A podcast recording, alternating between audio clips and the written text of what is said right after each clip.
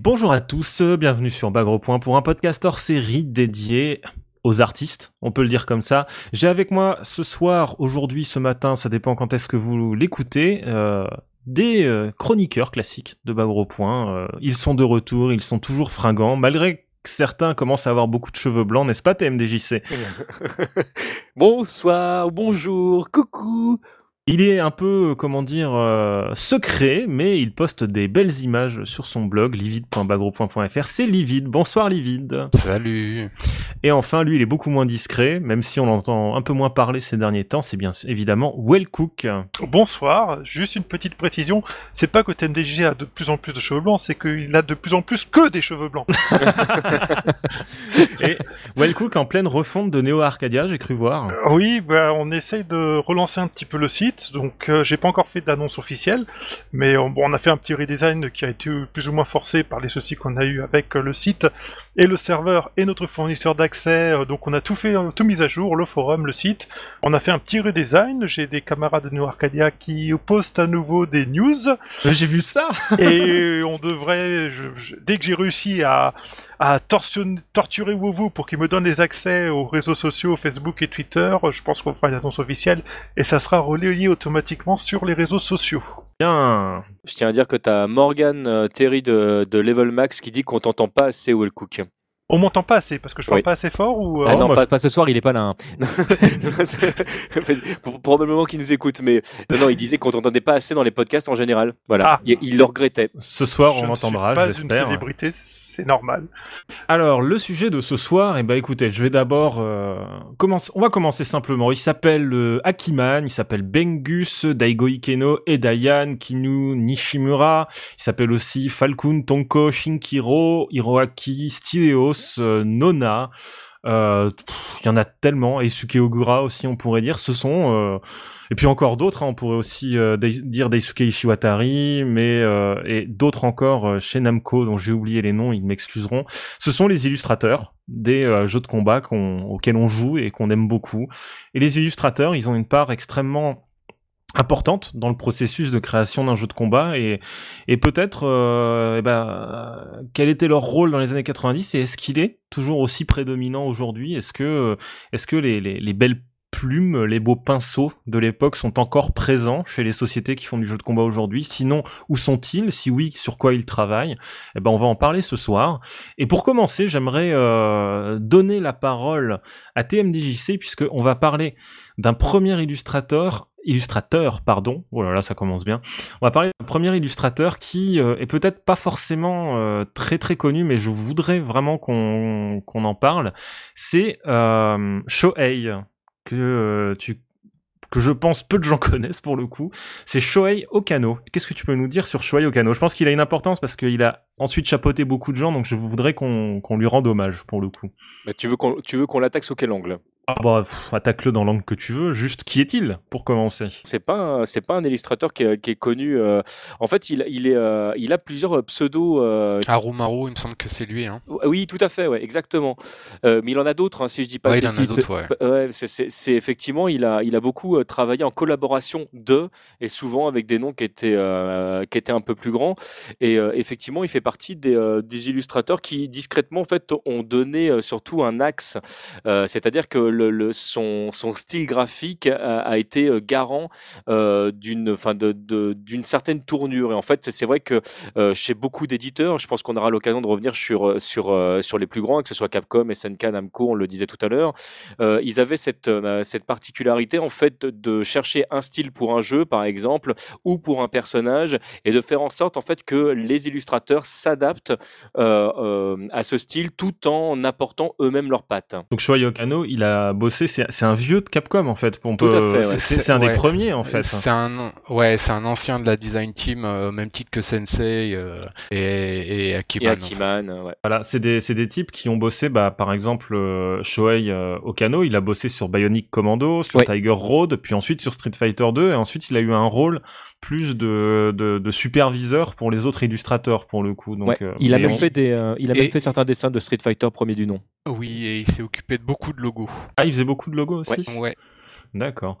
Et euh, l'autre dont tu parlais tout à l'heure, qui chapeautait un peu tout le monde, c'est Sensei. Qu'est-ce que tu peux nous dire sur euh, Sensei pour euh, Sensei, bah c'est pareil, hein, c'est un ancien. Qu'est-ce que je peux te dire de plus Il a bossé sur quelques séries, sur les séries majeures de Capcom de l'époque, hein, c'est-à-dire les Street, et puis et puis tout, tout, tout- toutes les séries, voilà, Adex. Bah, Je crois, j'ai- je crois qu'on peut dire qu'en fait, de toute façon, euh, tous- les plus grands, tous, ils sont tous passés par Street Fighter. Ouais, c'est ça. Oui, c'est- quasiment. Oui. C'est la série en fait qui les regroupe tous. hein. Quand tu quand tu prends Artbook de, de, de Capcom qui parle de Street Fighter et la quasi-totalité des Artbooks de Capcom parlent à un moment ou un autre de Street Fighter, ils sont tous passés dedans. Est-ce que c'est tous les plus grands qui sont passés par Street Fighter ou c'est parce qu'ils sont passés par Street Fighter qu'ils sont tous devenus grands? Ah c'est bah là, très, on, très bonne on question. va y venir et je pense qu'on peut commencer à parler de ça justement avec bah, le, le troisième larron de la vieille design team, c'est euh, Akira Yasuda aka Akiman aka l'homme qui stream son mur quand il dessine. Ou sa climatisation. oui, voilà, un homme qui, qui aujourd'hui est plus reconverti dans l'image de charme, on pourrait le dire aussi. ah, si, ouais. Même, même s'il fait encore beaucoup de, il fait encore beaucoup de jeux vidéo. Alors, je tiens, à dire, je tiens à dire qu'en fait, il a toujours été dans l'image de charme. C'est juste qu'il était beaucoup moins connu à l'époque pour ça et que lui-même était très discret parce qu'en fait, il avait peur que ça, ça le fasse pas. Il assumait pas. Voilà, exactement. Il a commencé en 85 chez Capcom, il a bossé sur 1942, sur Forgotten Worlds, Final Fight, euh, Sidearms, Hyperdyne. Aucune idée. C'est un shmup. D'accord. Oui, c'est vrai qu'ils avaient beaucoup de shmup à l'époque euh, Capcom. Qui est pas Puis mal bah, d'ailleurs. hein. C'est et pas puis, Comme le euh, siècle, mais, hein, c'était c'était un des genres les plus classiques d'arcade parce que sûr. c'était un qui était maîtrisé et ça a été le premier genre de l'arcade quasiment le shoot 'em up de toute façon avec Arkanoid C'est le premier style en fait qui les a vraiment mis en concurrence avec euh, SNK en plus. aussi. Il y avait et Konami aussi d'ailleurs à l'époque. Si je Ouais, mais enfin, le euh, SNK à à l'époque, en fait, euh, le- c'était les autres. Ils se disaient bon, il y a pas de problème. Et quand ils ont vu débarquer Capcom en se disant mais c'est qui ceux-là? Et, là, ils leur pondent un 1943. Ils font ah merde. Non, mais en fait, ce qu'il y a bien avec le shoot 'em up, ce qui le rend relativement facile à coder, c'est que c'est quand même euh, des jeux où tout est précalculé quasiment, les scrolling, les Hmm. déplacements des ennemis et ce genre de choses. tu Donc c'est pour ça que facilement. tout le monde a commencé forcément par des shoot 'em up à cette époque-là. Ouais, enfin, en, en gros, cette team-là, si tu veux, c'est- un peu la team CPS 1, quoi. Ouais, c'est bien résumé. Voilà. D'accord. Et euh, pour le coup, Akiman, il a vraiment explosé avec Street Fighter 2. Mais alors dans ce cas, j'ai une question avant qu'on y vienne de Street Fighter 2, c'est qui a fait les personnages de Street Fighter 1 Ah, alors, alors euh, ça, en fait, c'est la design team. Voilà. Voilà, on mais- y vient. mais euh, c'est très dur de savoir qui. Euh, parce que au niveau euh, illustration et, et dans ce qu'on, enfin en, en tout cas de ce que moi j'ai ou j'ai vu, c'est décrit comme étant la design team et pas en nommant euh, précisément qui a fait quoi. Sur certains dessins vraiment spécifiques, tu as une signature. Ouais. Euh, sur- euh, et des fois, en fait, un signe qui, euh, qui ne fait absolument pas référence, des fois, à, des, à des illustrateurs qui eux-mêmes ont dit plus tard si celui-là il est de moi. Alors, tu, ça se trouve, tu sais, en plus, le, le, le signe qui a été mis là, il était, voilà, enfin, c'était une signature qui était peut-être un pseudo de l'époque, ou enfin, c'est vraiment super compliqué de savoir euh, euh, était à l'origine euh, de quoi. On, sait à peu près que euh, euh, les personnages de, Street Fighter en fait ont, été faits par l'équipe de développement plus que par les illustrateurs et que les illustrateurs ont été là pour pour acter en fait le, design. A priori, ils ont fait certaines propositions. C'est ce qu'on a aujourd'hui comme information, mais comme on sait que chez Capcom, il y a quand même une certaine culture du mystère et, du secret. des fois, 5-10 ans après, on apprend des trucs qui, qui s'avèrent, bah, c'était pas les informations qu'on avait à l'origine. Moi, j'ai appris euh, ces deux dernières années que euh, euh, finalement, les musiques de Final Fight, elles n'ont pas été faites par un seul gars. Quoi. En fait, c'est toute une équipe derrière. Et au départ, on nous a toujours vendu ça. Et d'ailleurs, sur, la, sur la bande, quand tu finissais le jeu, c'était une seule personne qui était à l'origine de la musique. Alors, il s'avère que c'est pas du tout vrai. C'est quelque chose qui, de toute façon, on en entend parler dans beaucoup de podcasts qui, traînent le, qui traitent le jeu japonais. C'est que le, le jeu japonais en général, et encore plus à l'époque, c'est avant tout en fait un jeu créé par une équipe Hmm. plus que créé par des, des, des personnalités qui vont s'affirmer. C'est tout le monde en fait apporte euh, son idée, son petit truc, et ça crée un ensemble. Donc c'est pour ça aussi qu'il y a la Capcom, Capcom Design Team, pardon. Mais alors la Capcom Design Team, T'aurais pu rajouter euh, Nishimura d'ailleurs parce que Ouais. elle est elle est là depuis euh, depuis euh, mi 80 quoi. Ah d'accord, moi je pensais qu'elle était arrivée à peu près euh, en même temps que, que Bengus, dont on va parler juste après, Non, euh, dans les années, au début des années 90. Euh, non, je Non, crois non, pas. je Je crois crois qu'elle qu'elle- était là vraiment. Il, il, me, semble qu'elle est, qu'elle est arrivée en 86, si je ne dis pas de bêtises. Date à vérifier. à vérifier, ouais, ou début 90 en tout cas. Non, je crois qu'elle était vraiment là avant. D'accord. À vérifier. Alors en fait, j'ai cru voir qu'elle aurait été recrutée en 91, mais qu'avant, elle aurait travaillé sur certaines illustrations d'Akiman. Ah, oui, c'est possible. Ouais, c'est ça. ça c'est possible. C'est ça, c'est ça, ça. Alors dans ce cas, on va on va y revenir. Donc Kinu Nishimura, c'est une des rares femmes dont on va parler ce soir. Elle a un style alors vraiment, mais alors vraiment reconnaissable pour le coup. C'est peut-être celle, enfin avec euh, Bengus dont on parlera tout, juste après, c'est une de celles qui a un des styles les plus reconnaissables. Elle est extrêmement discrète aussi parce que je crois que c'est un pseudonyme euh, Kinu Nishimura. Je sais pas si, si je nuancerais pas quand même euh, ce que, ce que tu es en train de dire, parce que si jamais tu prends vraiment chacun des illustrateurs euh, euh, dans, dans, leur période phare et, et quand, quand ils étaient à l'origine d'un projet, ils avaient quand même tous vraiment un style assez défini. Ce qui je, je rappelle que ce qu'on disait tout à l'heure, c'est que leur boulot aussi, c'était d'arriver à modifier leur style de manière à pouvoir rentrer dans, dans, dans le format du, du, jeu du moment. Parce que tu prends certaines, tu, tu parlais de Bengus, mais tu prends certaines de ces illustrations, il y a des moments, tu peux même le confondre avec un autre dessinateur. Tu fais ah mais c'est lui ça. Oui, c'est juste en fait qui, voilà, il, s'est juste adapté. Donc je, je, pourrais pas dire qu'en fait ils aient, euh, il y a un moment donné, c'est vrai que ils ont donné une patte. Quand tu prends euh, la, la, partie euh, Street Fighter Alpha 2, oui clairement tu, tu, sens qu'il y a vraiment un style. Mais enfin quand tu prends ces dessins sur l'Alpha 3, c'est plus du tout la même chose. Je voudrais juste rajouter une chose. C'est juste pour dire que par rapport à ça, c'est qu'on parle d'une époque qui est des années 80, 80-90, mais c'est des illustrateurs, ceux dont on parle aujourd'hui, qui ont 20 ans de carrière. Et quand tu regardes ce qu'ils ont pu faire au début, au milieu et à la fin, la, la, partie de leur carrière pour laquelle ils sont pas le plus connus n'est pas forcément représentative de tout ce qu'ils ont pu faire. Et c'est vrai qu'il y avait des, des, des, matériaux, des méthodes de travail. Tu prends les années 80-90, personne travaillait en ordinateur quasiment. C'était forcément du travail manuel, du bah, dessin, de la peinture, du crayonné. Donc il y a eu quand même beaucoup beaucoup d'évolutions au sein même des illustrateurs. Tu peux un gars, une illustration d'Akiman de l'époque Street Fighter 2, il y a forte chance que les gens ils reconnaissent pas Akiman. moi ça m'arrive souvent, bah Livid on en a parlé plusieurs fois, mais je te demandais genre c'est qui qui a fait celui-là, c'est qui qui a fait celui-là? Bon toi t'arrives à les deviner parce que tu, tu, tu connais un peu les les petites différences qu'on peut saisir entre chacun des illustrateurs, mais c'est pour l'un œil non averti, notamment toute la période Street Fighter Alpha avec notamment l'influence de Bengus, c'est très difficile de, de, faire la différence, par exemple entre Bengus et Dayan ouais, alors, et, alors, bah, euh, et un autre. Ça pour une simple raison. Alors il y a, a l'adaptabilité dont parlait euh, dont parlait TMDJC. Euh, ensuite il y a des choses qui sont beaucoup plus reconnaissables parce que bon par exemple si tu prends Bengus euh, euh et son sur, euh, sur Vampire par exemple, vu qu'il est à l'origine euh, et de la DA et des illustrations, euh, tu peux pas te tromper. Euh, c'est pareil, enfin, je t'en parlais l'autre jour, je lisais un petit, un petit, un petit commentaire de sa part sur ses, sur ses illus du premier Vampire, où il disait que ça faisait tellement longtemps qu'il les avait faites que quand il les regardait, il avait l'impression que c'était fait par quelqu'un d'autre. Ça m'étonne pas. Hein. Euh, en fait, si c'est ça, je pense que n'importe quel dessinateur, ça lui arrive quand il prend des, des dessins qu'il a dessinés quand il commençait à dessiner, à apprendre, et qu'il les retrouve 10, 15, 20 ans plus tard, et... il se dit Ah, j'ai fait ça C'est ça, mais c'est vachement parlant sur le fait que, bon, enfin, je reviens à Bengus, mais c'est quelqu'un qui, euh, Bengus, il se contente pas de faire du Bengus, c'est-à-dire qu'il évolue en permanence. Euh, à chaque, enfin, à chaque production sur laquelle il bosse, il va s'évertuer à, trouver quelque chose euh, pour ses illustrations euh, qui est enfin qui sera forcément différente de, de, de ses productions passées. Et c'est enfin moi c'est en ça que j'aime aussi Bengus. Ouais. c'est qu'il se contente pas de faire du Bengus. Voilà. Je, je, te remercie de, de, faire cette remarque parce que vraiment c'est quelque chose que je, que je trouve particulièrement vrai qu'on retrouve chez d'autres illustrateurs de Capcom. Ouais. je suis pas du tout en train de faire une comparaison avec euh, avec les autres éditeurs mais, mais tu prends euh, un Shinkiro pour qui j'ai vraiment un, un respect euh, illimité. Il a un style qui est ultra marqué et il fait toujours la même chose. Ouais. alors après il s'adapte avec les techniques du moment. Il va pas utiliser les mêmes outils. Il va passer par des phases où il a fait du, du Photoshop, il a fait du Flash, il, a, il s'est amusé vraiment euh, à, à, faire des dessins euh, euh, qui, qui alliaient euh, euh, technique manuelle et, euh, et, infographie, mais il a un style qui ne, qui ne bouge quasiment pas ouais, en fait. Il a, il a, toujours la même façon en fait de, de, de, d'incorporer les images qui viennent de l'extérieur. Il fait souvent des références à des photos qui l'ont touché ou des photos qui sont connues.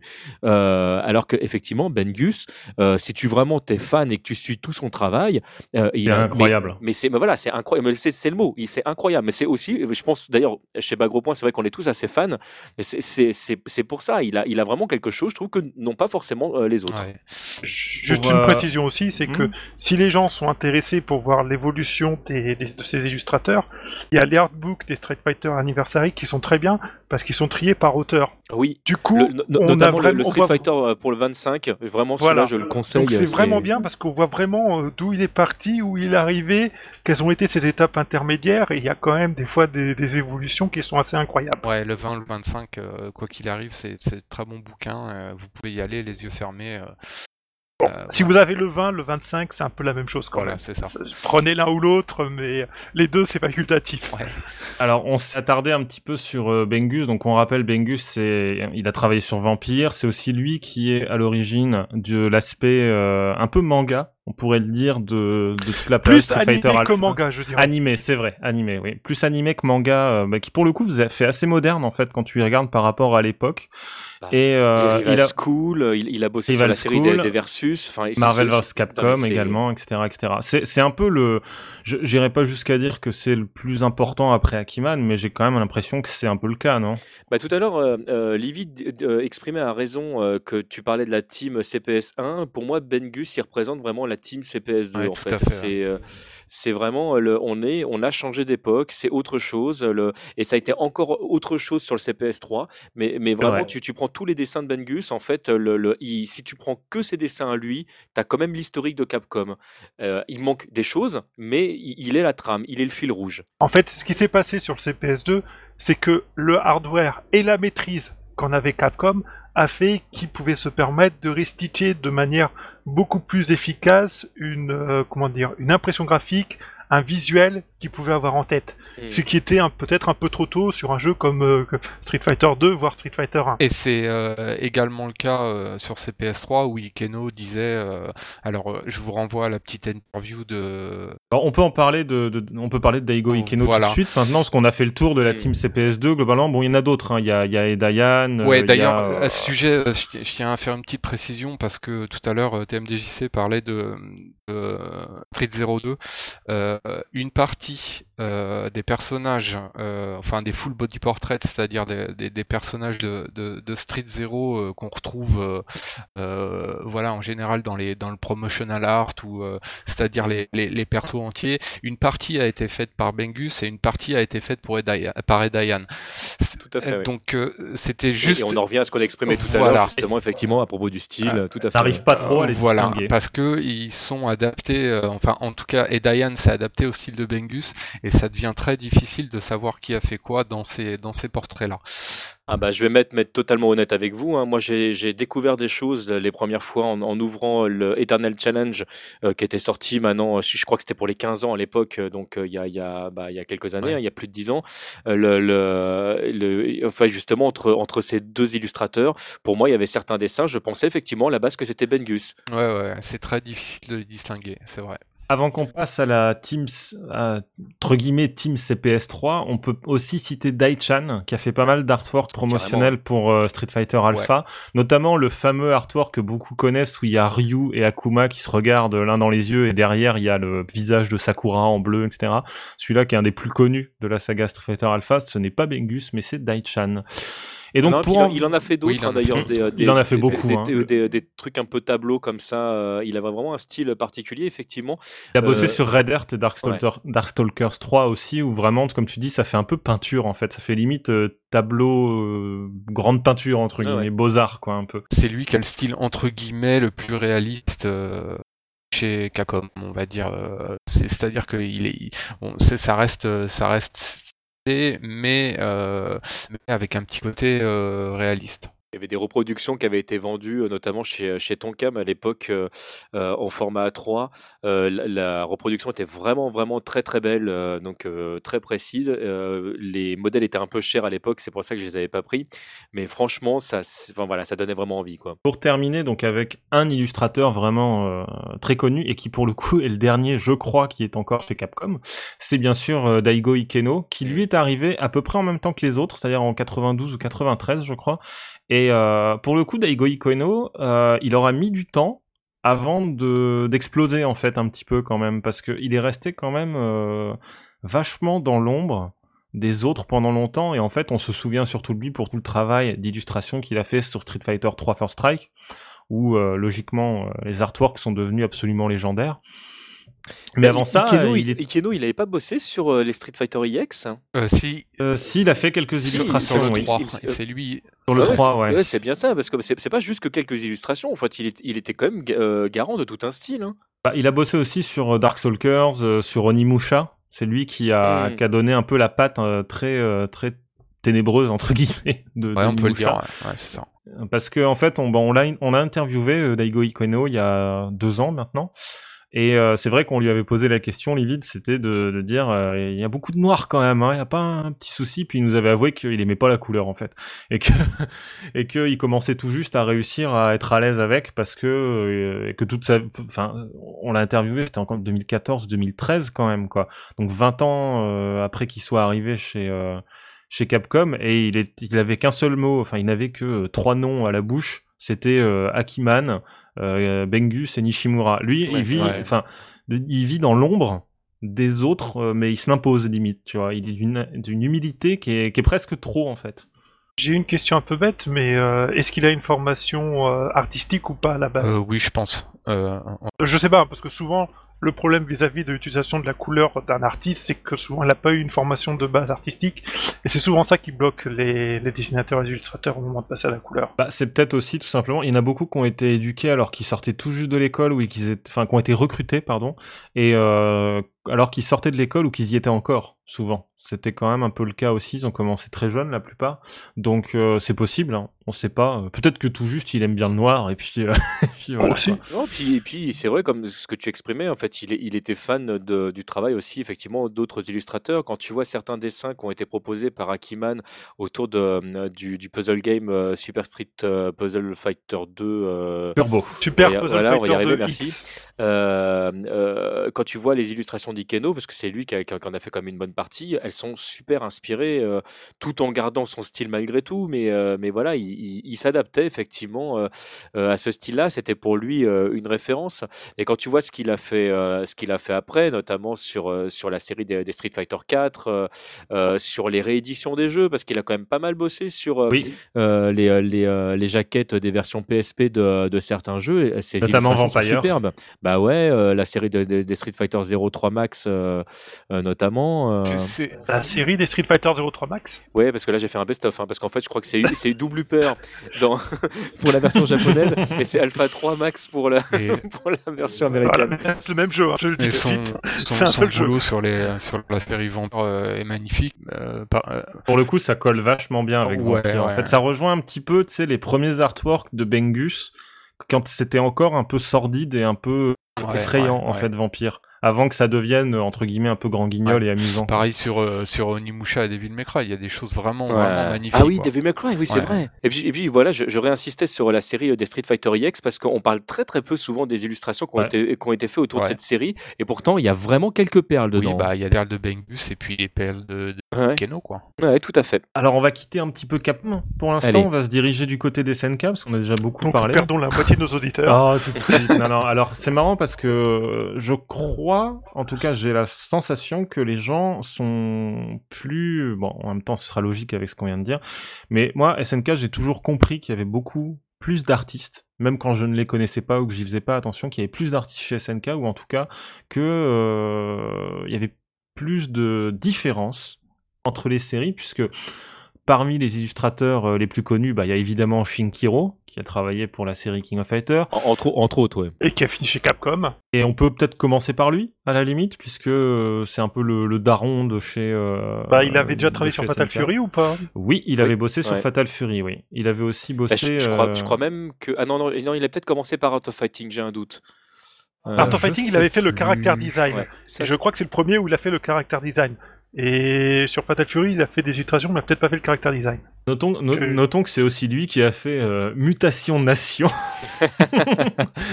un grand jeu où Wesley Snipes combat des... euh, des, des c'est quoi? Des mutants. Non, c'est pas des mutants vraiment, c'est plutôt des... euh, comment on dit en Des français? sprites. Quoi, tu veux dire que le titre est trompeur? Des- ils, ils combattent des, je sais pas, des, des poulpes.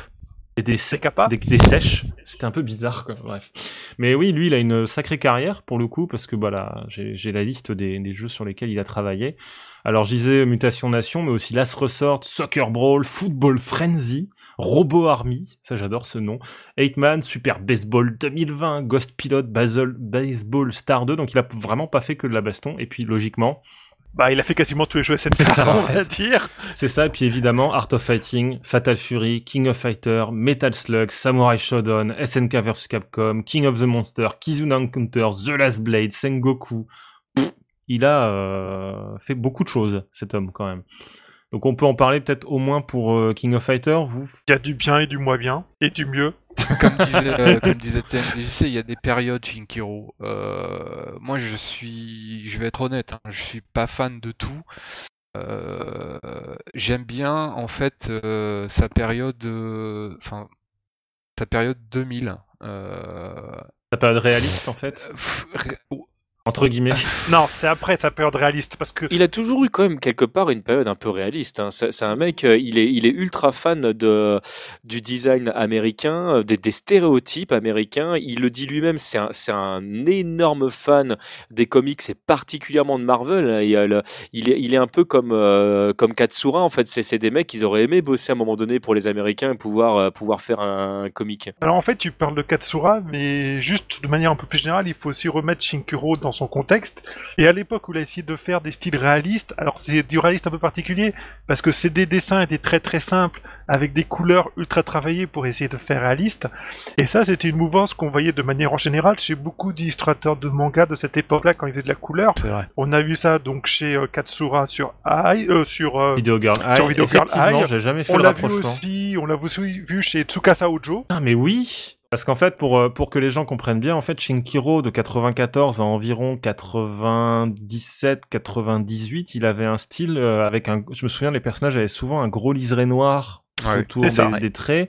Euh, ça faisait très, bah, justement, comics pour le coup manga euh, illustré. Alors ça faisait pas comics, pas comics du bah, tout, parce qu'à cette époque-là, les comics, ils étaient encore relativement euh, assez simples au niveau de la couleur. C'était vraiment, c'était vraiment particulier. non, ça, fait vraiment penser aux illustrations en fait américaines, plus dans, dans, dans l'aspect publicitaire des années 60 en fait. Euh. Comme le Megaman célèbre américain. Oui, exactement. Oui, voilà, c'est le même type de couleur, le, le Megaman dégueulasse là, oui, c'est vrai.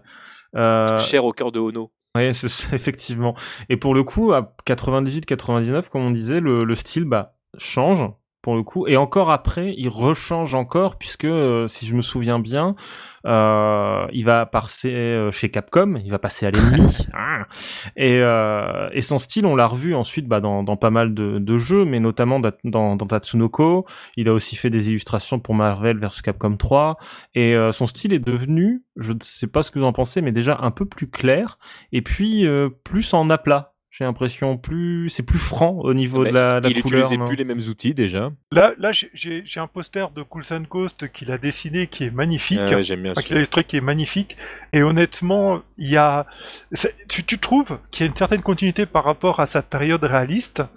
Mais il a réussi à trouver un meilleur équilibre entre le fait de se dire je vais colorer, je vais illustrer, plutôt que d'essayer cette espèce de, de recherche du, du contraste et du dégradé absolu. Donc euh, j'aime bien, on, sent qu'il a, qu'il a fait une transition avec l'outil informatique qui lui a permis de gérer. C'est ça, c'est ce que j'ai envie de dire, c'est que bon, enfin, toute, toute proportion gardée, hein, mais j'ai envie de dire qu'en fait son style est arrivé à maturité. Avant, t'as l'impression qu'il était en perpétuelle recherche, euh, c'est-à-dire que t'avais du Shinkiro, mais pas défini comme tel. Et hmm. t'as l'impression que oui, voilà, à partir du moment, euh, ouais, je dirais à partir de, de, de, de la période euh, post 2000 et, et l'arrivée chez Capcom où il a vraiment trouvé euh, voilà ce qui ce qu'il voulait. Parce que euh, là maintenant euh, quand tu vois une image de Shinkiro ben, globalement ça change plus trop trop. C'est à dire que euh, voilà t'as l'impression que ça n'évolue plus mais que euh, voilà c'est c'est arrivé à à, à, à qui voulait euh...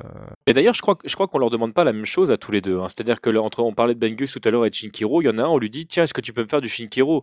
Alors que l'autre c'est euh, ah bah, vas-y qu'est-ce que tu nous proposes là-dessus? C'est vrai qu'on je crois pas qu'on leur demande les mêmes choses hein. mais aussi Shinkiro faut bien voir qu'en réalité son trait c'est-à-dire son dessin la manière dont il dessine n'a pas évolué c'est vraiment l'évolution, elle se fait vraiment sur la couleur, Ouais. la mise en couleur. Et les outils utilisés. hein. Vraiment, j'insiste outils utilisés, j'insiste mais- dessus parce que les, les premiers tests qu'il a fait euh, quand il, a- quand il s'est mis à changer de, de, de machine, notamment quand il est passé vraiment à 100% au support tablette, euh, il, a, il a mis du temps au départ à s'approprier l'outil. Il a fait beaucoup de, de, de tests qu'il avait mis lui-même sur son blog, des trucs qui sont totalement introuvables aujourd'hui, euh, où il avait justement, euh, bah, un peu comme faisait Akiman, mais les, les illustrations d'Akiman sont plus facilement trouvables parce que lui, en plus, il les a éditées sous forme de bouquins ou etc. Ce que n'a pas du tout fait euh, euh, Shinkiro. Et, et en fait, tu voyais au départ qu'il cherchait son truc et, et il se servait entre guillemets de l'excuse de bah ouais, je le fais pour faire plaisir aux gens, c'est pas c'est pas un travail rémunéré.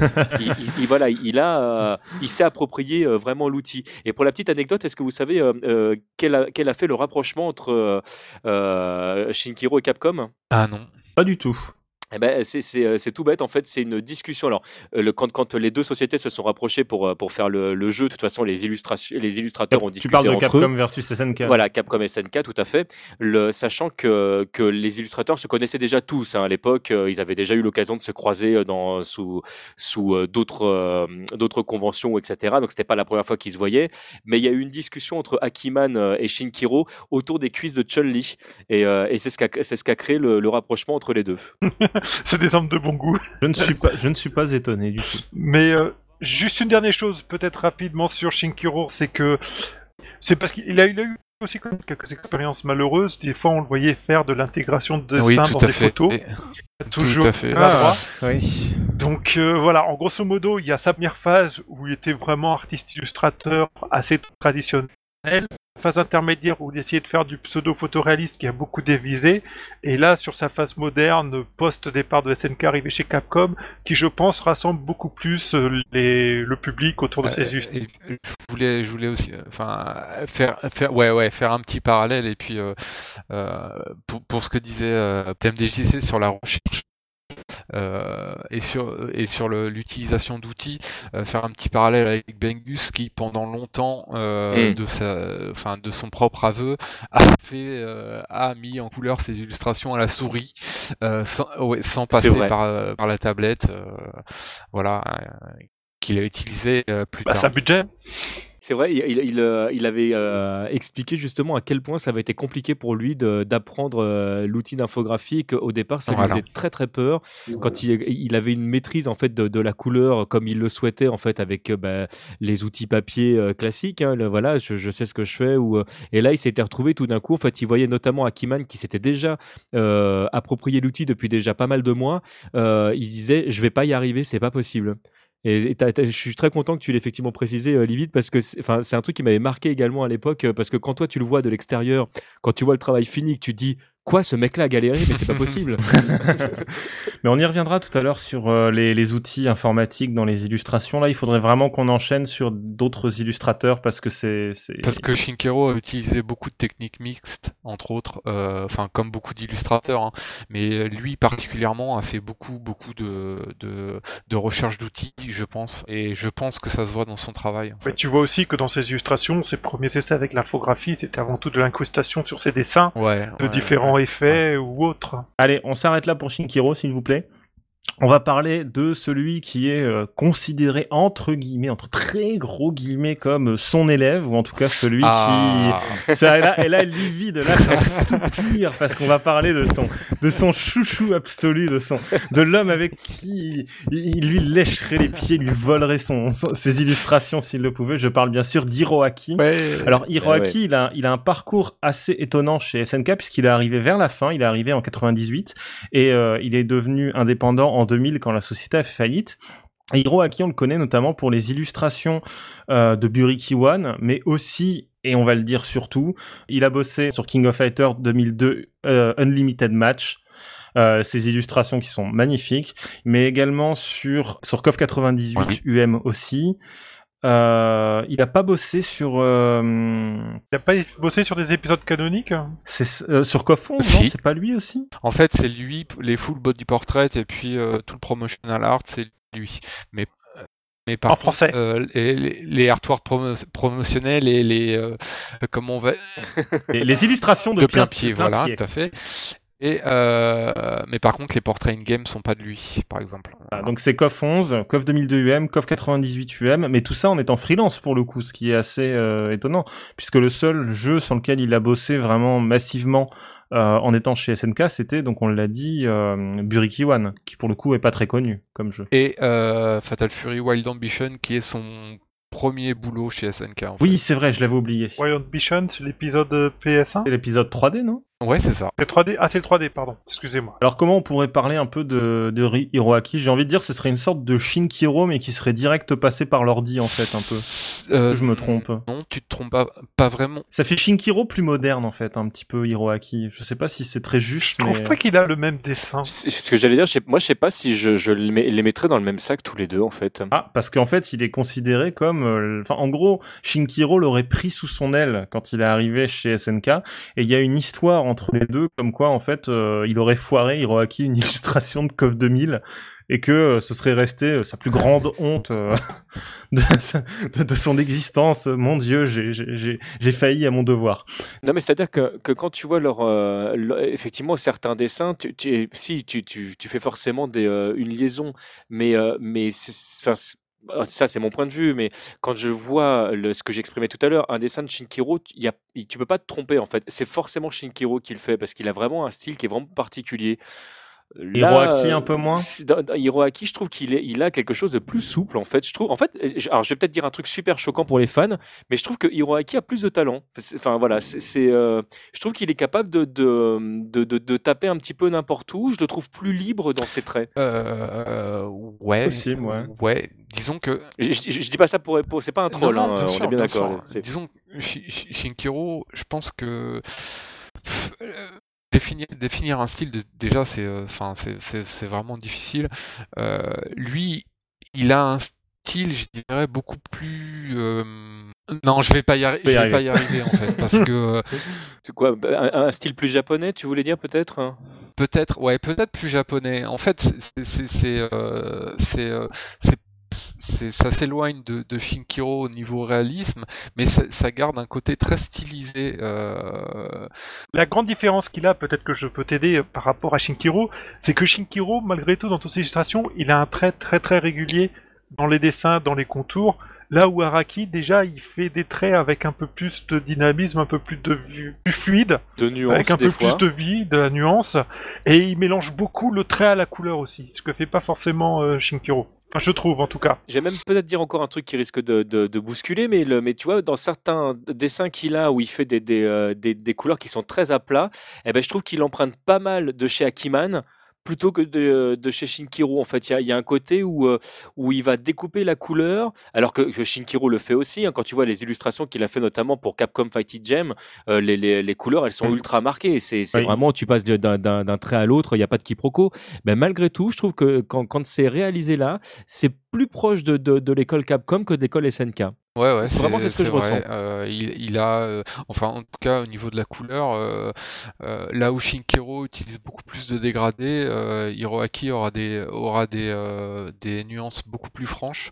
Euh, c'est pareil. Enfin, lui, son Mm. style a évolue pas mal. Euh, Oui, clairement, hein, ça évolue beaucoup. ouais. quand tu vois, enfin, quand tu vois, par exemple, ses premiers boulots chez Sega pour euh, Spike Out et, et que tu regardes euh, et que tu regardes, par exemple, bah, les persos de plein pied de KOF 11, tu sens, la- tu sens l'affiliation. Bon, Mm. tu, tu sais que c'est Hiroaki qui les a fait, mais euh, bon, en fonction aussi, euh, j'imagine, du temps, des deadlines euh, qu'on lui impose euh, et ce genre de choses, euh, ça- ça- il y a, il y a- il y a- il y a des- des il y a des facteurs qui rentrent en jeu euh, qui sont indépendants aussi un petit peu de la réalisation des persos, mais, euh, mais tu sens l'évolution bien que euh, ça reste toujours euh, du Hiroaki quoi. Bah ça, tu, tu fais bien de le, de le préciser, notamment l'histoire des deadlines, parce que je sais qu'il a eu pas mal de problèmes, notamment sur, sur KOF 98 UM, quand euh, il a été beaucoup pressé par le temps. Alors, les dessins sont magnifiques, hein, mais, euh, Bon. mais il, a été, il, il a été. Non, enfin, après, on aime ou on n'aime pas. Moi, je les trouve magnifiques, ça, c'est personnel.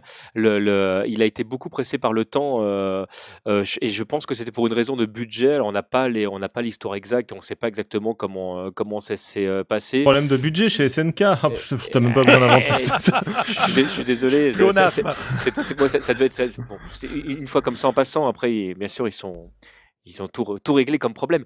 Mais en tout cas, à l'époque, euh, oui, euh, il avait été, euh, on l'avait pas mal secoué pour que, pour que ça accélère. Et, et apparemment, de ce que j'en sais, c'est pas quelqu'un qui aime travailler dans l'urgence. On va passer à un autre artiste, parce que là, le temps nous presse un petit peu. Alors, lui, il faut qu'on en parle logiquement, puisqu'il est dans l'actu, pour le coup, sur un jeu de baston.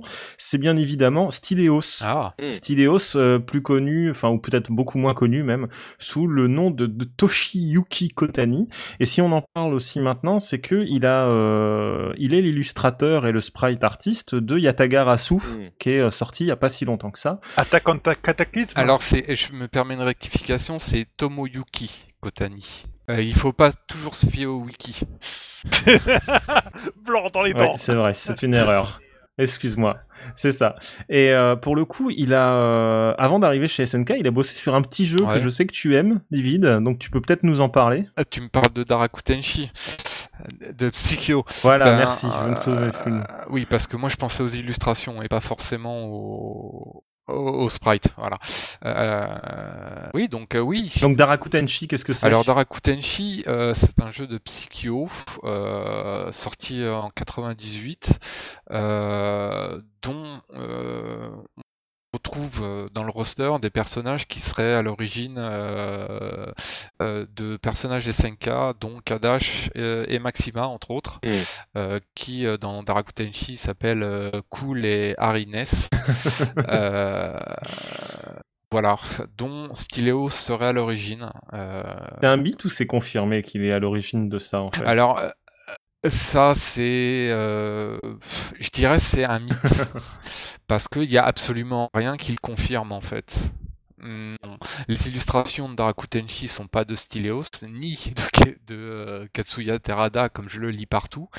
Euh, elles sont de Shinichi Morioka. Et donc il n'y a rien qui confirme ça, à part que oui, une partie de l'équipe euh, apparemment euh, chez Psycho qui a bossé sur Darakutenshi s'est retrouvée euh, sur euh, KOF euh, 99. 99. Donc euh, peut-être que Styleos, oui, en faisait partie, mais euh, a priori, enfin, moi j'ai rien lu qui confirmait ça à 100%, donc euh, à prendre avec des pincettes. Voilà. Mythbuster Livid, c'est ton nouveau pseudonyme. Et on va, Mais c'est Hmm. peut-être le cas. hein. Alors, on va Euh, parler vite fait de deux trois illustrateurs euh, d'SNK parce qu'on malheureusement le temps euh, manque. Et ensuite, on va s'attarder sur un dernier d'SNK puis on passera à la suite. Alors, euh, un petit mot peut-être sur un que personnellement j'apprécie, mais alors vraiment beaucoup beaucoup et c'est dommage qu'on le qu'on le voit euh, moins. C'est euh, non, c'est putain lui c'est bien qu'on le voit moins. C'est Senri Kita. Ah, c'est une euh, demoiselle. Ah, c'est une Oui, parce demoiselle, que si tu dis il, ça va pas du tout. Oui, bon, je parlais de l'illustrateur, mais on peut dire euh, Illustratrice. Et euh, bah en fait, Senri Kita qui euh, a un style vraiment, mais alors vraiment très euh, très particulier aussi, puisque elle dessinait pas mal au, au pinceau et à l'encre. Oui. Et euh, il y a pas mal d'illustrations, notamment de la série Samurai Shodown, sur lesquelles elle a bossé. euh, Bah, qui c'est sont- même, c'est même, c'est même, c'est, euh, ces C'est elle, hein. illustrations les plus, euh, pour moi, les, les plus marquantes. Enfin, ça, c'est personnel, mais euh, elle, elle a bossé aussi sur euh, euh, Capcom SNK euh, euh, euh, Match of the Millennium sur euh, la, la Neo Geo Pocket. Ah, ok. ok. Le jeu où les artworks, il n'y en a pas beaucoup. Hein. Non, voilà, ça fait partie des dessins que je préfère aussi dans, dans, dans ce qu'elle a fait. Elle a fait un, un art qui est assez sympa où tu vois presque tout le cast de base, donc sans les personnages cachés, euh, où, il- où elle a gardé en fait le côté les personnages ont des gros pieds, des, des gros poings, des grosses têtes et, et des corps qui sont tout aplatis parce que dans le jeu. euh, Euh, ouais, exact. Et, et ce qu'il y a de bien avec Street Fighter, c'est que t'as même pas besoin de faire du SD pour que ce soit ça. c'est vrai que c'est assez fort pour ça. Euh, autre, euh, tu veux en parler, Livin, de Senri Kita, ou est-ce qu'on passe à la suite? Ben, vite fait, euh, ouais, elle, elle, elle a fait du caractère design euh, sur Samurai Spirits, euh, euh, quelques, ouais, quelques posters, et puis, euh, semble pour Garou aussi, elle a fait quelques, quelques, quelques images. euh, Et- C'était pas pour les rééditions de Garou? C'est possible que ce soit les rééditions de Garou. Ouais, il il, faut- me semble pas, il me semble pas qu'à l'origine. euh, Ah non, à l'origine, de ma non. part. Non, à l'origine, non, mais euh, ouais, ouais, Genre réédition, vous parlez de l'édition Dreamcast, PS2 Ouais, ou... si- il, me, se- il me semble bien que c'est euh, que- que- qu'elle a, elle a bossé sur la réédition Dreamcast. Ouais, tout à fait. J'aurais juste précisé qu'elle a, qu'elle a un style qui est, qui est vraiment atypique par rapport aux autres euh, euh, dessinateurs de chez SNK. Je trouve qu'elle a, elle a un style qui est. euh, en fait, il y a un côté euh, très stylisé, très nerveux, alors que elle a des traits qui sont quand même relativement euh, euh, souples, mais il y a, je, trouve que dans la, la, les poses qu'elle choisit, dans le l'univers qu'elle crée, il y, a, il y, a, vraiment quelque chose qui est là encore de l'ordre du mouvement. Il y a mm. bah, le fait qu'elle utilise beaucoup le pinceau en fait et l'encre de Chine joue là-dedans et c'est une des rares où je me souviens, enfin il y a des illustrations de Samurai Spirit où limite ça fait un peu ça rappelle un peu, vous m'excusez si je dis une bêtise, euh, premier manga de ses premières illustrations. Euh, peut-être les estampes. Euh, un peu, un peu presque estampes effectivement. Genre, je me souviens mhm. notamment d'une illustration de, de, je ne me souviens plus quel personnage, un petit vieux.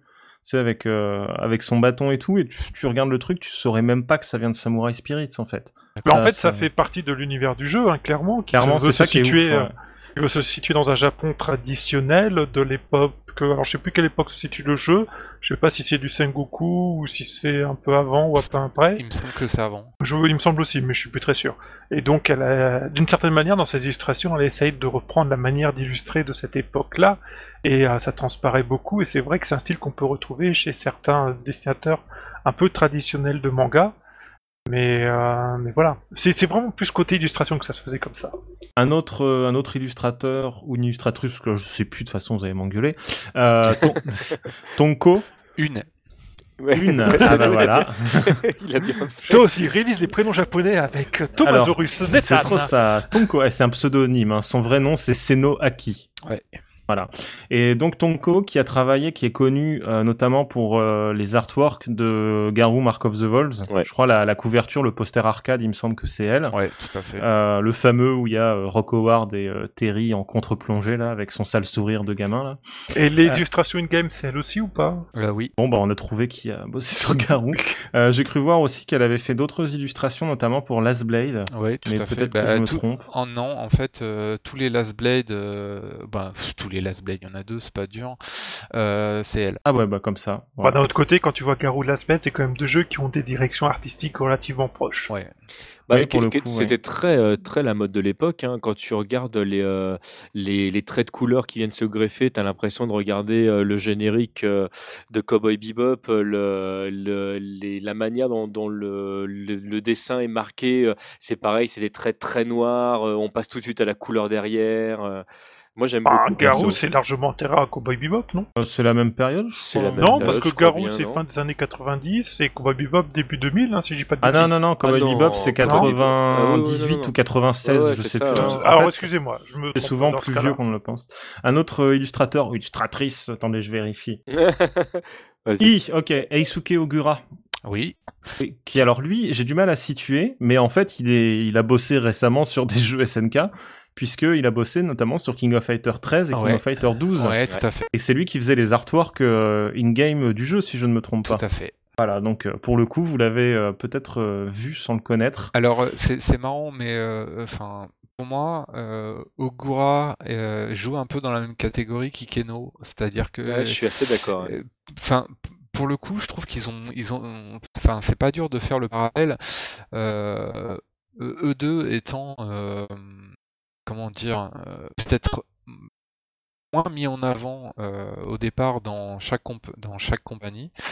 Et euh, voilà, on peut mesurer un peu l'étendue de leur talent euh, quand on leur confie vraiment les pleins pouvoirs sur un jeu hmm. au niveau de l'illustration. J'ai même envie de dire qu'ils sont même garants pour moi du style SNK de la deuxième période. Ah, tu as vraiment eu le, moment Shinkiro et ensuite, pour moi, hein, ils ont pris le relais. Et eh ben, on va pouvoir parler du, dernier que je voulais aborder justement pour Juste parler une de chose. Oui. Merci Wikipédia j'ai bien vérifié, Garou est postérieur à Cowboy Bebop. Merci Wikipédia. Et euh, le dernier, peut-être un des plus importants de la deuxième période, justement, je voulais en parler aussi, c'est euh, bah, Nona, ah. tout simplement, qui est un peu notre tu veux pas parler de euh. Falcon. Ah oui, c'est vrai, on pourrait. Bah, en fait, vaut mieux parler de Falcon. Vaut mieux parler de Falcon après Nona, en fait, pour le coup. C'est oui, c'est vrai, tu as raison. Dans, dans, ta chronologie, c'est mieux. Nona, pour le coup, c'est un illustrateur qui a commencé en 95 chez SNK et euh, comment dire Comment on pourrait dire? En fait, Nona, c'est un peu le mec qui a sauvé les meubles quand Shinkiro est parti, en fait. Ah bah carrément, ouais. et, c'est le mec qui, qui s'en est pris plein la tronche au départ. Exactement, hein, oui, oh la vache. Parce que pour restituer, c'est celui qui a fait tous les artworks de King of Fighter 2001, de King of Fighter 2002, de SNK versus Capcom Chaos, mais il a aussi fait des illustrations euh, et puis euh, et, et, surtout maintenant, il est plus connu pour King of Fighter 12 et donc King of Fighter 13 par la suite, puisqu'il était le directeur artistique du jeu. Donc c'est lui qui a fait toute la refonte graphique de l'univers de King of Fighter avec le 12 épisode. Ce mec est un monstre. Et c'est un monstre, mais c'est le mec le plus mal aimé de tous les illustrateurs des SNK. C'est un truc de fou. Non, c'est Falcon. Dans les magazines japonais de l'époque où euh, euh, il y a les, euh, les lecteurs qui pouvaient envoyer des dessins pour, pour participer, dire ah, j'aime bien tel jeu, etc. Il y avait des mecs qui s'amusaient à faire des comparaisons avant avant, après des dessins SNK où il, où il s'était emmerdé à faire des super ah. dessins et, euh, et, le coup d'après, les dessins étaient tout moches. Enfin, on, parlait du dessin SNK et même jusqu'en France, euh, dans, dans, les rares magazines de l'époque qui parlaient encore de jeux de combat, c'est-à-dire euh, voilà, ça se comptait sur les doigts d'une seule main, où, où il disait bah, voilà, le, le, le, style SNK est mort, tout, etc. Et, et je tellement pas d'accord. Mais ouais, je, trouvais ça, je trouvais ça vachement dur parce que alors après, on aime, on n'aime pas le, le style qu'il a amené parce qu'effectivement, ça tranche, on peut pas dire le contraire, mais au moins, et c'est ce que je disais tout à l'heure par rapport à Shinkiro, que je répète, vraiment est un illustrateur que j'aime beaucoup, mais, mais au moins il y avait quelque chose qui bougeait, en fait, ça, ça me faisait cette même impression en fait que sur les jeux Capcom, où j'avais l'impression que une nouvelle licence ou une mise à jour d'une licence t'apportait un nouvel univers. Bah, pour euh, rappeler un petit peu le style de Nona, alors des artworks souvent très dynamiques, mais alors je crois qu'en fait c'est peut-être même le, type qui fait les artworks les plus dynamiques euh, qu'on puisse trouver, puisque souvent il a des poses avec du champ contre champ, genre il va te mettre un gros point au premier ah plan avec le bras qui s'allonge et le corps derrière. Il y a un petit côté euh, Jojo dans ces illustrations, je trouve d'ailleurs. Dans les poses comme ça, et puis il a un style en fait qui est, qui est un peu étrange puisque euh, bah autant dans KOF 2001 et dans SNK vs Capcom Chaos c'est à peu près cohérent, autant notamment dans KOF 2002. Tu trouves que c'est à peu près cohérent dans Chaos? C'était euh, déjà, euh, déjà. en fait, non, il est, les deux jeux ont un style qui se recoupe un petit peu. C'est ça que je sous-entendais, ah en fait. Ok. Mais non, en fait, justement, son, son style, mais c'est incroyablement euh, fou, quoi. C'est déformé, c'est des, c'est des couleurs aussi qui sont super travaillées, mais qui sont pas. En fait, c'est un, un truc qui respire pas le clinquant. Non, mais, mais, très sombre même. Mais, mais, la putain de maîtrise en fait, c'est ça qui est dur avec lui pour le coup, c'est que. En fait, le vrai problème qu'il a, le pauvre, c'est que en réalité, euh, les gens, aujourd'hui, de manière générale, quand ils ont quelque chose, ils aiment bien retrouver la, même chose. Ils aiment pas laisser la part de liberté créatrice que peut avoir un artiste. Et il y a certains artistes qui prennent ces libertés, qui se renouvellent, qui changent, qui vont parfois des trucs particuliers en se disant bah voilà j'essaie de relancer le truc et dynamiser. Mais les gens ils aiment pas trop qu'on bouleverse leur univers au final. D'ailleurs on l'a vu avec ses boulots sur euh, ses boulots rejetés sur euh, euh, oui, ceux que tu as publié sur ton blog. Voilà, entre autres, il y, a, beaucoup, beaucoup de, de boulots euh, qui ont été euh, proposés par Nona pour, pour, le, pour le, les, les portraits de plein pied de Koff. alors, c'est 2001. 2001, je crois, ouais. Qui ont été refusés parce que trop extrêmes dans certains choix, au niveau des visages, par exemple. Ou des poses. voilà. la, fameuse pose de Maxima, on dirait qu'il est en train de couler un bronze pendant qu'il recharge les balles de son bras. Voilà. ou, euh, euh, euh, Kula toute serrée contre. C'est surtout à celle-ci que je pense. Ah, voilà.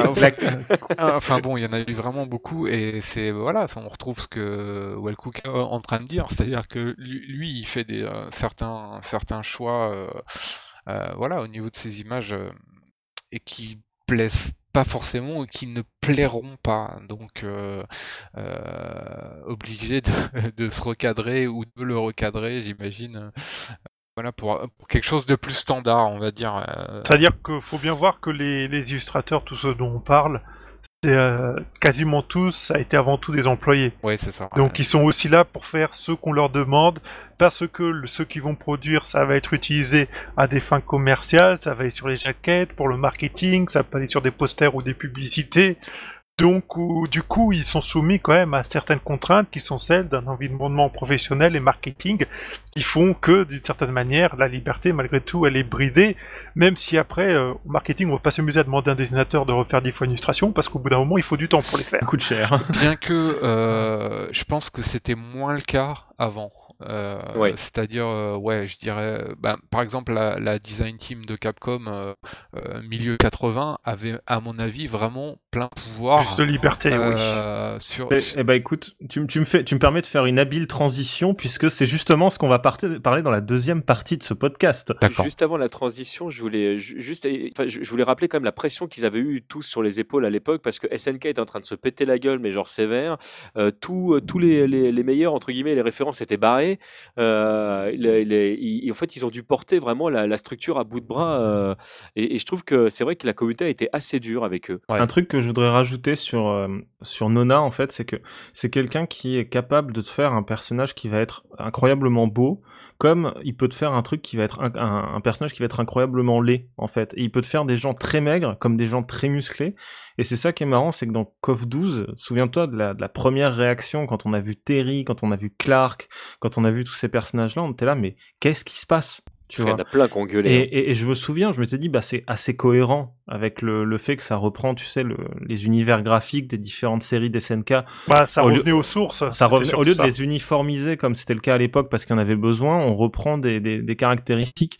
Et, euh, et, et- et c'est fou en fait parce que les persos entre quand, quand tu regardes aussi bien Terry que Athena que Clark, Ouais. ça n'a rien à voir quoi les, les persos. Ouais, j'ai envie de dire, euh, regarde, regarde ou regardez les artworks de, de KOF 2002, t'as déjà un avant-goût euh, de ce que va être Clark dans le 12. Carrément, ouais. Oui, c'est vrai. Par ouais. exemple, euh, il est très très très très massif, euh, musculeux, euh, anguleux, j'ai envie de dire. Voilà, et c'est c'est euh, tu, tu sens clairement la, la direction va prendre euh, va prendre KOF 12 à ce moment-là. quoi. Et rappelons que Nona c'est celui qui a fait Violente Ken. Donc voilà, on peut s'arrêter Bon, là. en même temps, on peut dire ce qu'on veut, mais Violent Kyle, il est quand même. Il a de la gueule, le personnage. hein, Ah, Il dégage bien ce qu'il veut dire. C'est toujours le personnage euh, entre guillemets estampillé Capcom entre guillemets que les fans continuent à réclamer. Hein. Bah, faut dire qu'il est aussi super populaire à l'époque où il y avait beaucoup de Mugen. Tu- les, les gens Oui. couraient après, ils voulaient tous un équivalent de Devil Ryu et ils voulaient un Violent Ken et malheureusement Capcom ne leur a jamais offert. J'aime beaucoup Il a Violent fallu que ce soit SNK qui s'y colle. Bon, bah écoutez, on va s'arrêter là pour cette première partie du podcast. On va faire une petite pause musicale et puis on va revenir. Et puis on va parler bah, maintenant un peu plus du présent, de, ces, de, de, de l'actualité de ces gens-là. Et vous allez voir qu'il n'y en a pas beaucoup. Donc ça va être assez court, j'imagine.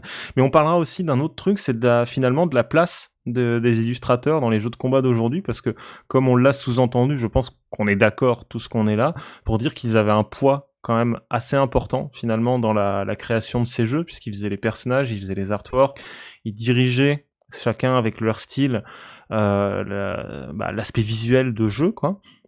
Et aujourd'hui, bah, où est-ce qu'on en est? Bah, on, le, on en parlera dans la deuxième partie. On se retrouve dans 5 minutes.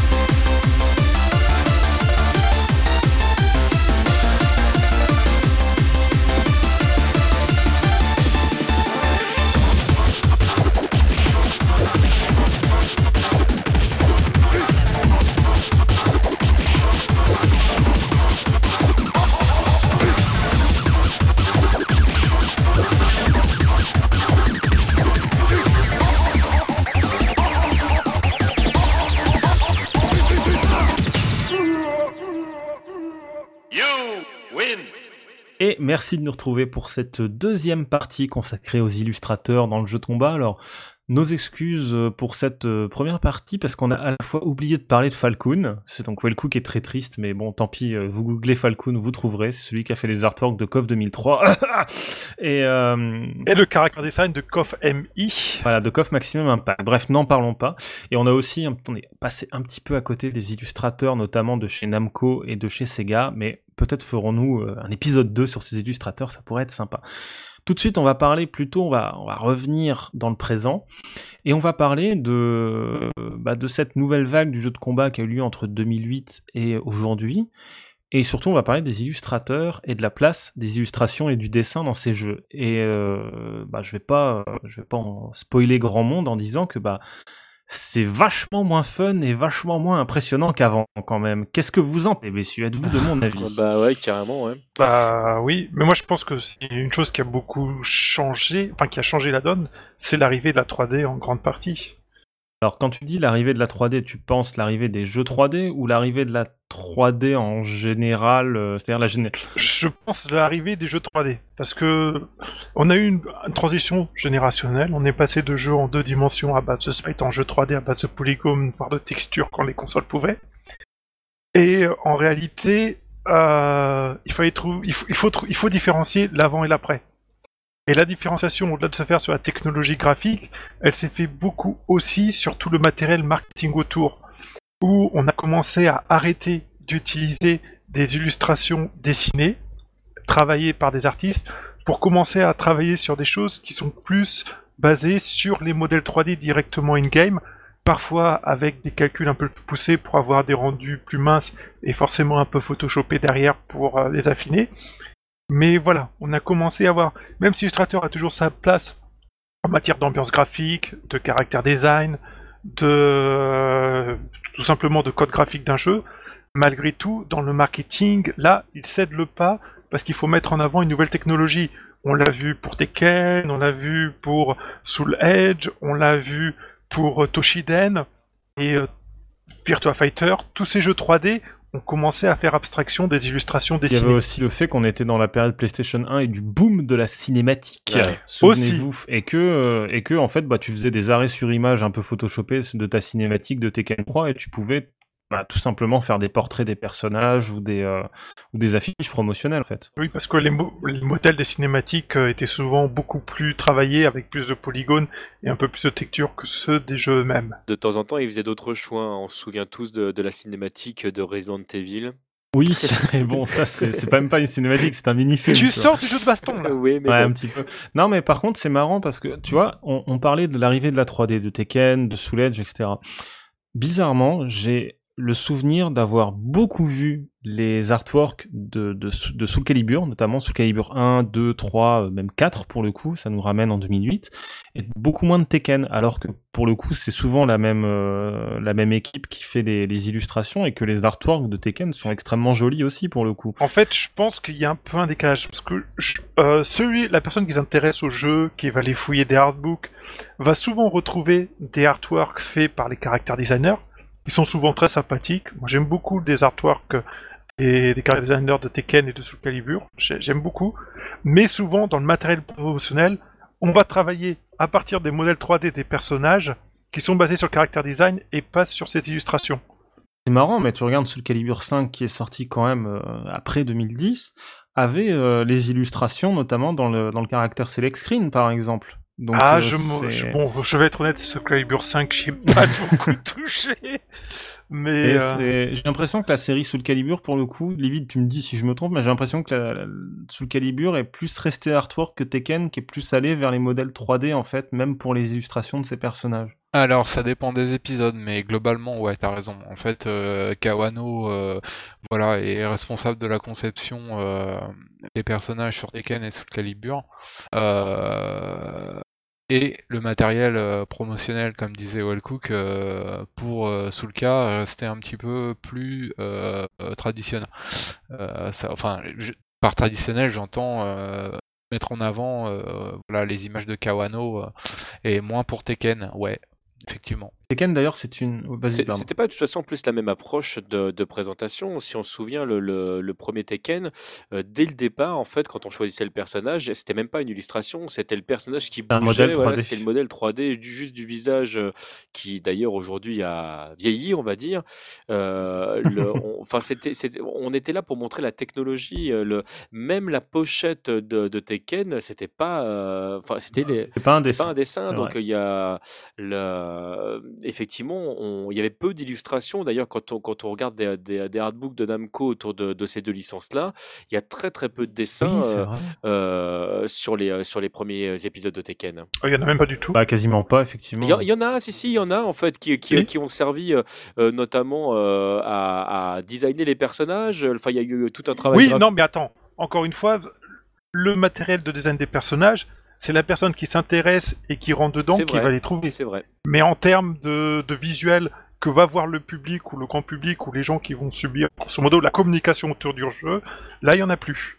Alors que nous, on fait partie d'une génération, toi et moi, c'est MDJC, où effectivement, on, on fantasmait complètement sur les illustrations qui pouvaient accompagner les jeux. Des fois, tu voyais un magazine, tu voyais euh, l'artwork Bah. euh, du gars à côté, et là, ça y est, ça t'envoyait du rêve. Alors là, je, là, je pense pour le coup que c'est toujours le cas en fait. Globalement, euh, je veux, pas faire de raccourci rapide, mais qu- quand les premiers euh, artworks de Bengus là ont popé euh, pour Street Fighter V, tu te rends vraiment compte que globalement, les gens, c'est ça qui leur vend du rêve. Là où je nuancerais ton propos, Livide, c'est que si tu regardes, tu, tapes Street 5 aujourd'hui sur, sur Google, on se rend compte en fait que les artworks ils sortent quasiment pas. En fait, ils sont très très très peu mis en avant. Regarde même euh, le, le travail d'Ikeno sur, euh, sur Street 4. Euh, les, les, les toutes, les toutes premières versions bêta de Street 4, en fait, c'était ces arts qui étaient euh, euh, complètement dessinés, qui étaient présentés. Dès la deuxième version, était beaucoup plus joli que ce qu'on a eu à la fin. C'est ça qui est triste. il n'y a aucune photo possible, c'était magnifique. Dès le deuxième, la deuxième version, en fait, c'était des modèles 3D qui étaient retouchés, qui étaient déjà toujours plus beaux, je trouve, que ce qu'on a eu à la fin. Et puis, et puis à la fin, on a eu ce, ce- ce truc où effectivement, ils partaient complètement des, des modèles 3D euh, euh, modifiés. Mais enfin, je, je- enfin, je trouve que l'artiste était complètement paumé en fait dans, dans, dans ce qu'on lui imposait, quoi. Et je pense que le- les artworks de, de c'est Bengus, c'est ça dans Street 5. Ouais. Je pense vraiment que c'est plus juste un cadeau qui sont faits aux vieux fans qu'un véritable support Bah. destiné à la communication. Ouais, ouais, je- en- je ressens assez ça, ouais. C'est bien qu'on en parle en fait parce que justement Street Fighter V euh, et la place des artworks est, est intéressante. C'est que vous vous souvenez que quand il y a eu les premières, euh, quand il y a eu le trailer de Camille Oui. sorti, souvenez-vous, à l'époque on a regardé, on a fait, on a dit ça ressemble, le modèle 3D ressemble à une Camille par euh, Kinu Nishi- Nishimura. Et après, on a remarqué que quand elle prend, euh, quand tu ne bouges pas avec le perso en idole, elle change de pose et elle prend une pose qui était une référence à un artwork créé par Akiman. Ouais.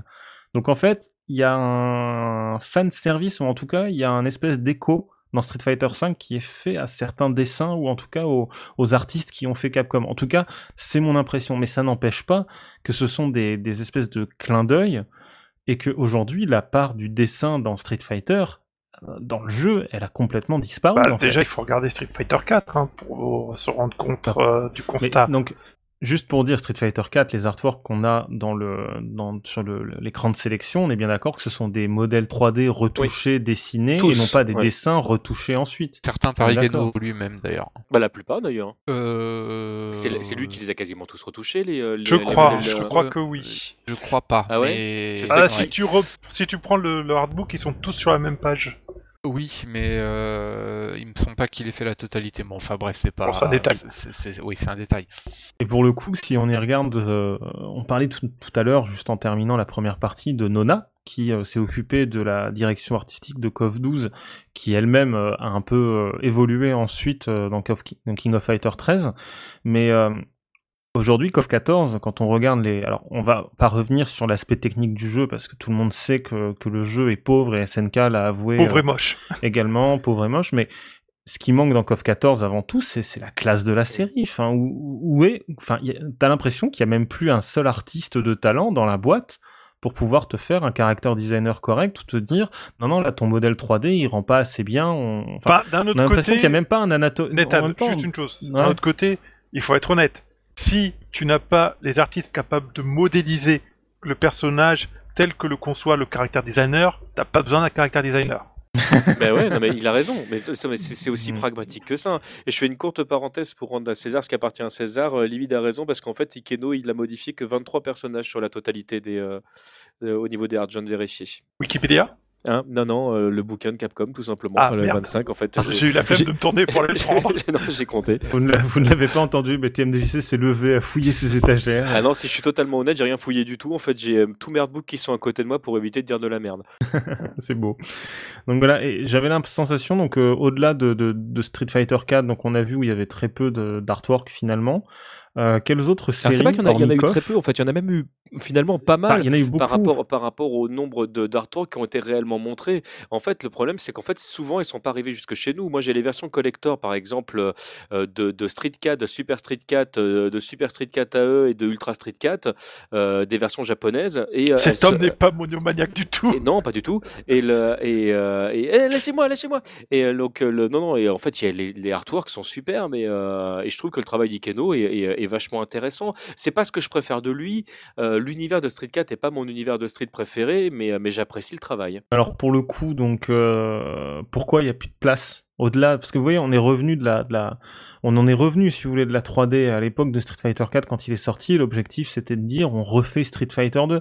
Donc pourquoi ne pas avoir mis une emphase un peu sur le dessin comme ça, selon vous? Alors que c'était quand même quelque chose de très, de très important à l'époque. Oui, d'autant plus, enfin c'était important à l'époque, d'autant plus quand tu vois euh, certaines séries euh, de Capcom par exemple, je, bah, je vais y revenir, euh, dont, dont Street X euh, qui utilisait Ouais. euh, des, mo- des modèles 3D et euh, Rival School, euh, Project Justice, enfin voilà, qui avait, qui mettait toujours en avant bah, le boulot des Dayan ou de Bengus ou de ou d'Ikeno.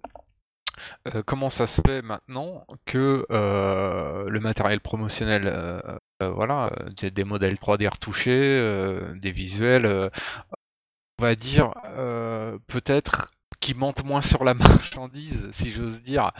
Euh, voilà, pourquoi? Pourquoi les artworks maintenant sont euh, euh, cantonnés à rester sur des produits dérivés euh, et pas sur euh, le produit principal? C'est triste, mais c'est un peu, ça me fait un peu penser où euh, quand tu achètes aujourd'hui euh, euh, un Blu-ray ou, ou un DVD, t'en as qui, euh, t'as des infographistes qui se prennent la tête à faire une super présentation où tu sens qu'ils ont retravaillé le truc, etc. Puis t'as ceux qui foutent une image du film en fond derrière et, euh, C'est ça. et, euh, et, bah, pour moi ça me fait un peu penser à la même chose. En fait, il y a pas, je trouve qu'il n'y a, pas de travail autour de ça. Il y a, il y a moins d'âme. Bah, ce qui est peu compréhensible en tout cas, c'est que euh, bon, clairement d'une, euh, peut-être que euh, voilà le produit, j'aime pas ce mot, mais euh, le produit perd un peu, euh, enfin perd selon moi beaucoup de son âme sans euh, toute utilisation qui est à la racine même de, de, la production, quoi. C'est-à-dire que les dessins de pré-prod euh, et de choses comme ça euh, sont présents. Pourquoi euh, se borner à utiliser des modèles 3D euh, pas forcément toujours très heureux pour mettre en avant mettre en avant son jeu quoi. Il y a quelque chose de peut-être qui serait peut-être une explication, c'est qu'aujourd'hui avec la, on l'a vu avec Street Fighter Cross Tekken. Si vous vous souvenez, Est-ce le, qu'on peut le- ne pas le- parler de... Ce jeu existe. Voilà, bah, par exemple, par exemple, c'est, bah, on- j'avais pas prévu de parler de ça à proprement parler, mais la direction artistique de Street Fighter Cross Tekken est calamiteuse. Mais déjà, coup, toi, tu pars du entre, constat qu'il y en a euh, une. Non, mais déjà, c'est bien. C'est intéressant qu'on. Non, mais en fait, c'est. Mais il y en a une, bizarre c'est que tu l'aimes pas. Ouais, c'est peut-être ça en fait. Mais un truc, euh, donc la raison pour laquelle je, je parle de ce jeu-là, c'est que souvenez-vous, le- l'écran de sélection des personnages utilise les modèles 3D comme à l'époque de Virtua Fighter 1, de Tekken 1, de tous ces jeux-là en fait, et euh, ils leur font prendre des mimiques, des tronches, des Mais trucs ça, comme ça pas en le fait. pire. et je me ça, sou- Ça, c'est pas le pire. et je me souviens avoir euh, avoir discuté avec quelqu'un qui me disait ouais mais tu vois moi c'est c'est pas tout à fait heureux au niveau des modèles 3D mais au moins tu vois il y a, il y a les persos ils ont de la gueule ça ressort ils prennent des Et là, je suis vraiment d'accord. comme ça C'est pour ça que je dis que ça, c'est vraiment pas le pire. Parce que, le, le, le- à la rigueur, ça, ça fait partie des choses que je trouve très sympa.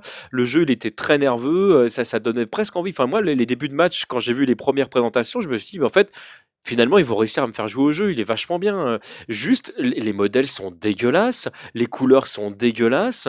Euh, je, ne sais pas qui a fait ses choix à la base. Bah, le filtre graphique du jeu est dégueulasse. Bah c'est ça en fait. D'ailleurs, si je ne sais pas si vous avez déjà joué à la version Vita, mais sur la version Vita, il n'y a pas le filtre graphique. Et d'ailleurs, c'est beaucoup mieux. Et c'est beaucoup mais carrément. Mais vraiment. Ah merde, il va falloir que je le prenne sur Vita. Il est encore trouvable? Euh, J'en sais rien. Enfin bref. Et euh, un truc qui me fait, euh, la raison pour laquelle je parlais de ça aussi, c'est que Street Fighter V reprend en fait cette, euh, cet élément-là. Alors si on prend les artworks promotionnels qui sont, bon bah, on va le dire, qui ressemblent à des dessins. Pour Pas tous, mais on dirait, on dirait que là c'est l'inverse. Limite, on a dessiné, puis ensuite, oh, vas-y, rajoute des effets 3D et tout, incrustation photo, machin et tout. Mais les modèles 3D sur l'écran de sélection des personnages, bah, ils sont parlants, quoi. Ils, expriment une direction artistique quelque part. Donc peut-être qu'on y arrive. Peut-être que maintenant le dessin, il va s'exprimer à travers les modèles 3D. Vous en pensez quoi ça? C'est possible. Maintenant, à côté de ça, il y a, aussi, je pense, une, question de, de, travail de, qui est donné à l'illustrateur. Parce que là, on, parlait, par exemple, tout à l'heure de, de, Street Cat et du travail d'Ikeno.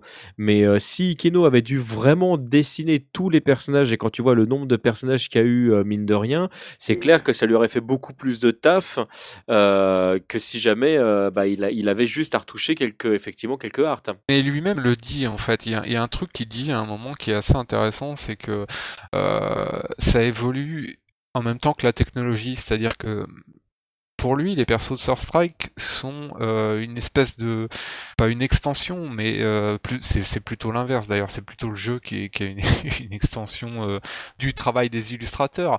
Mais euh, là, pour le coup, avec l'utilisation de la 3D, l'impression euh, que c'est euh, que c'est euh, que c'est l'inverse, c'est-à-dire que on parle on, ne part plus du dessin pour aller vers vers vers le, le, produit fini, mais l'inverse. J'imagine qu'ils doivent quand même dessiner, tu sais, des des, des équivalents, tu sais, de de, de, de, de marionnettes entre ah guillemets oui, oui, de, de personnages, tu sais, pour les proportions, pour les trucs comme ça. Mais c'est vrai que c'est juste une impression parce qu'on sait que ça se ça se ça se passe pas comme ça. Mais euh, mais mais c'est vraiment l'impression que ça donne. Et euh, et Namco, ça reste une des une des boîtes qui, selon moi, euh, euh voilà, utilise un, un, petit peu le dessin comme matériel euh, promotionnel et, et, ça fait du bien. Je, oui, je pas pense mal, notamment, hein, bah, mal, on, on, parlait de Tekken, mais il me semble que Tekken Tag 2, euh, on a, ouais, on a utilisé il y a eu beaucoup, quand même ouais. pas mal de dessins utilisés pour la promo, pour la pour la promotion du jeu. Quoi. Mais, ouais, euh... mais d'un autre côté, tu prends Tekken 7, je me souviens pas d'avoir vu d'artwork mis en avant pour le jeu. Non, à part des concepts, non, euh, à part des concepts, mm. c'est vrai qu'au niveau artwork, c'est quasi inexistant.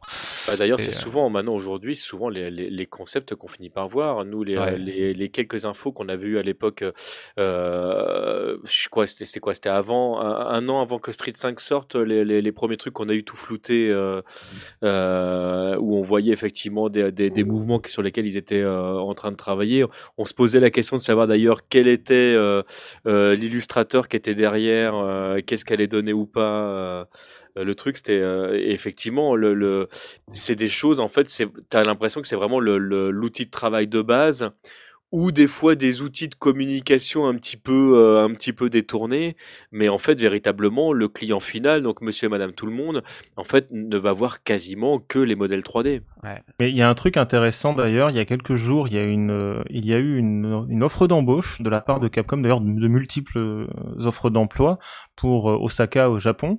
Et notamment il y a des postes de caractère designer qui euh, qui sont à pourvoir. Ouais. et dans les descriptions des compétences demandées sur les postes il y a la capacité à modeler de la 3D. Ouais, C'est-à-dire que pour Street Fighter euh, 5, j'imagine qu'ils ont fait pareil. C'est-à-dire que euh, les, les, les, caractères designers sont désormais aussi des sculpteurs. En fait. aujourd'hui, de toute façon, les écoles qui euh, qui aident euh, à, à, devenir, enfin, à, à, ce genre de métier aujourd'hui, on passe forcément par là. T'es obligé de savoir faire ça. Ça fait partie des outils. Ouais. Après, juste, euh, moi, pour ajouter une couche sur euh, ta question initiale, Ethan, c'est quand même, quand tu vois Street Fighter V, que tu as regardé Street Fighter 4, déjà dans Street Fighter 4, tu vois, tu vois les prémices de ce que Street Fighter 5 d'un point de vue graphique. Quand tu y joues sur PC, que tu lis les graphismes en montant la résolution, en mettant l'anti-aliasing, en lissant aussi les textures, tu te rends compte que quand même il y a, y a, un toucher particulier sur les textures, le travail qui sont apportés, euh, quelque chose de quasiment manuel dans la manière dont c'est Ouais, approché. Carrément, ouais. et qui est beaucoup très prononcé dans Street Fighter V et je trouve personnellement très joli.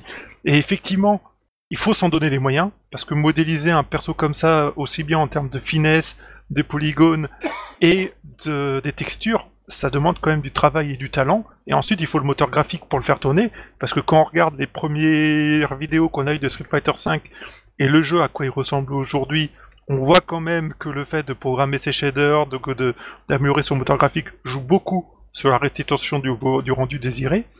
Euh, on peut se rapprocher d'un moment où les, les, les modèles 3D euh, peuvent se rapprocher de ce qui a été recherché par un travail euh, illustré à l'origine.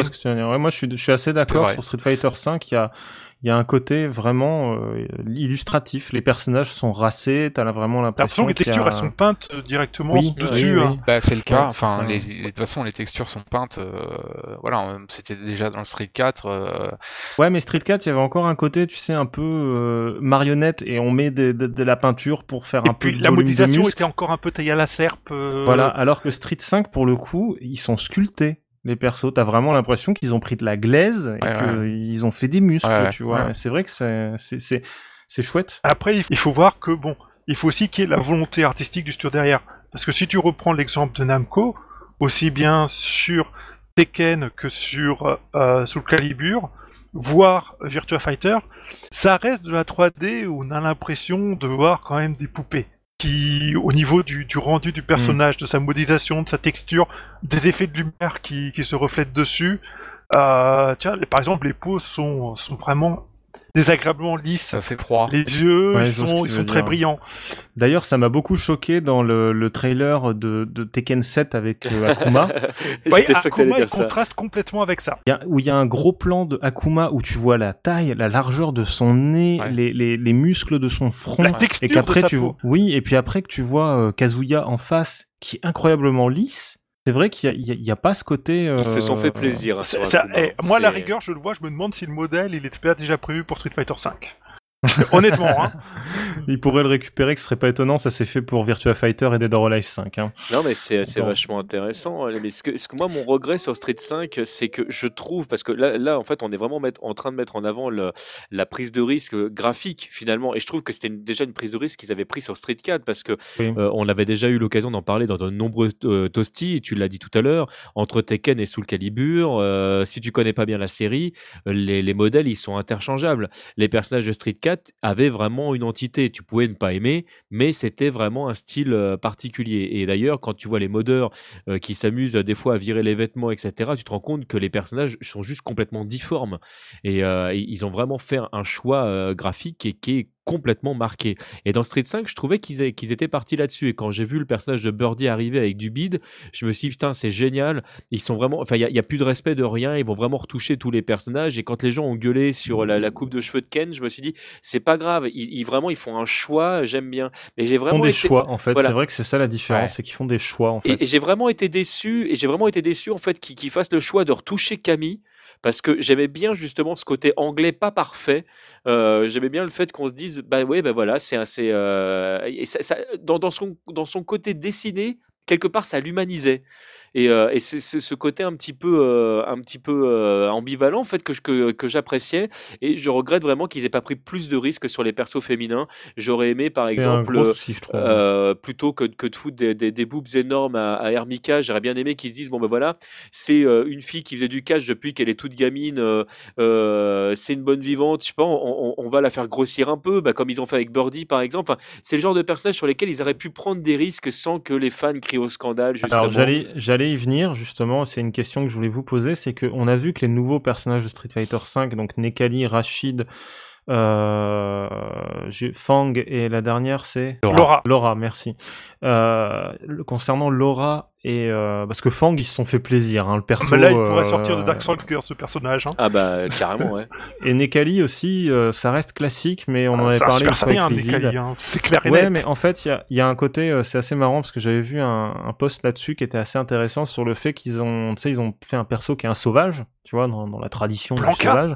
Mais ils ont fait deux persos en fait, c'est-à-dire qu'ils ont fait le, le bon sauvage et le mauvais sauvage. Tu vois, genre le, le mauvais sauvage, tu sais, Oh, qui est en le. parti pour les nuls. Non, non, mais sais, le, le côté, il y, a- cinq il y a, il y a un moment où en fait il s'illumine et euh, tout d'un coup il a de l'intelligence dans le regard, il a des mouvements qui sont plus félins, etc., etc. Donc en fait ils ont fait deux versions d'un même concept en fait de personnage, ce qui est intéressant, tu vois, qu'un c'est le double de travail, ils auraient pu pas le faire. Mais par contre, je voulais revenir sur Laura et Rachid, où ils ont avoué eux-mêmes que le, le, le caractère design et le, le- choix de design des personnages avaient ils avaient pris en compte les retours de euh, leur maison d'édition, aussi bien en Arabie Saoudite, enfin en- au, dans le, au Moyen-Orient, et euh, en Amérique du Sud, en fait, pour euh, créer les personnages. Et je ne sais pas ce que vous en pensez, mais moi j'ai l'impression que c'est les deux personnages les plus nuls en termes de design qu'on a eu depuis longtemps, quoi. À la limite, Rachid, son book est rigolo, tu vois, mais euh, Bah, je ne la sais pas plus pour vous, mais- en tout cas, c'est Laura. Clairement, si tu veux faire un, un combattant de capoeira, euh, bah, tu sors Laura, ça te prend 30 secondes, il n'y a aucune originalité, c'est une au féminin, hein, en termes de design, tout simplement. Mm. C'est ça. Euh, Rachid, peut-être un peu plus original malgré tout, parce qu'on n'a pas l'habitude euh, trop de voir ce genre Parce de qu'il a un personnage. scooter, c'est pour ça Non, non, mais je veux dire, c'est. Moi, Rachid, j'ai l'impression que ce design-là, dans les jeux de baston, on l'a pas vu tant que ça. c'est Ouais. possible, je trouve pas, juste Alors, pas euh, ça pas, très pas original. tant que ça, oui, d'accord. Enfin bon, c'est c'est quand même un mélange d'autres personnages qui ont déjà euh, officié dans dans d'autres séries concurrentes. Enfin, c'est pas non plus. euh, C'est pas très inspiré quand même. Voilà, on est d'accord. Enfin, c'est pas, c'est pas. fran- franchement, Capcom. Enfin, tu vois, les, les- euh, souvent ils ont, on a gueulé contre les personnages de 3-3 en disant c'est quoi ce, ce design? Mais putain, les personnages, ils avaient de la gueule. En fait, que t'aimes ou pas, t'es obligé de reconnaître qu'il y a du caractère. tu sais alors que ça si on vient, regarde ce choix de Laura, juste qu'il y a eu, il y a eu toute une communauté de fans en voyant le casting de Street Fighter 4, en découvrant les quatre nouveaux personnages, et notamment Abel et euh, personnage féminin, c'est Viper, Viper. euh, qui se sont dit mais pourquoi vous avez fait d'Abel un français et de ces Viper une américaine? Ça aurait été beaucoup plus pertinent de les intervertir les nationalités. Et il y a eu des gens qui se sont beaucoup exprimés là-dessus, et donc je pense que peut-être pour éviter ce genre, ce qu'ils ont considéré comme un écueil, et bah ils ont essayé de, de faire plaisir aux communautés locales en, en se renseignant localement sur ce qui ferait plaisir. Il faut qu'ils arrêtent de perdre leur énergie là-dedans. non mais vraiment sérieusement. Enfin, c'est une hypothèse, hein, moi je suis pas d'insider comme vous. ce qui est marrant, euh, c'est que c'est c'est une erreur- ils ont fait cette même erreur avec Street Fighter 4 et ils ont pas appris puisqu'à la base ils avaient fait Abel en se disant bon c'est Abel quoi et ils avaient fait Viper spécifiquement pour le public américain et quand ils ont fait les premières euh, démonstrations publiques etc où les gens ont pu commencer à vraiment jouer au jeu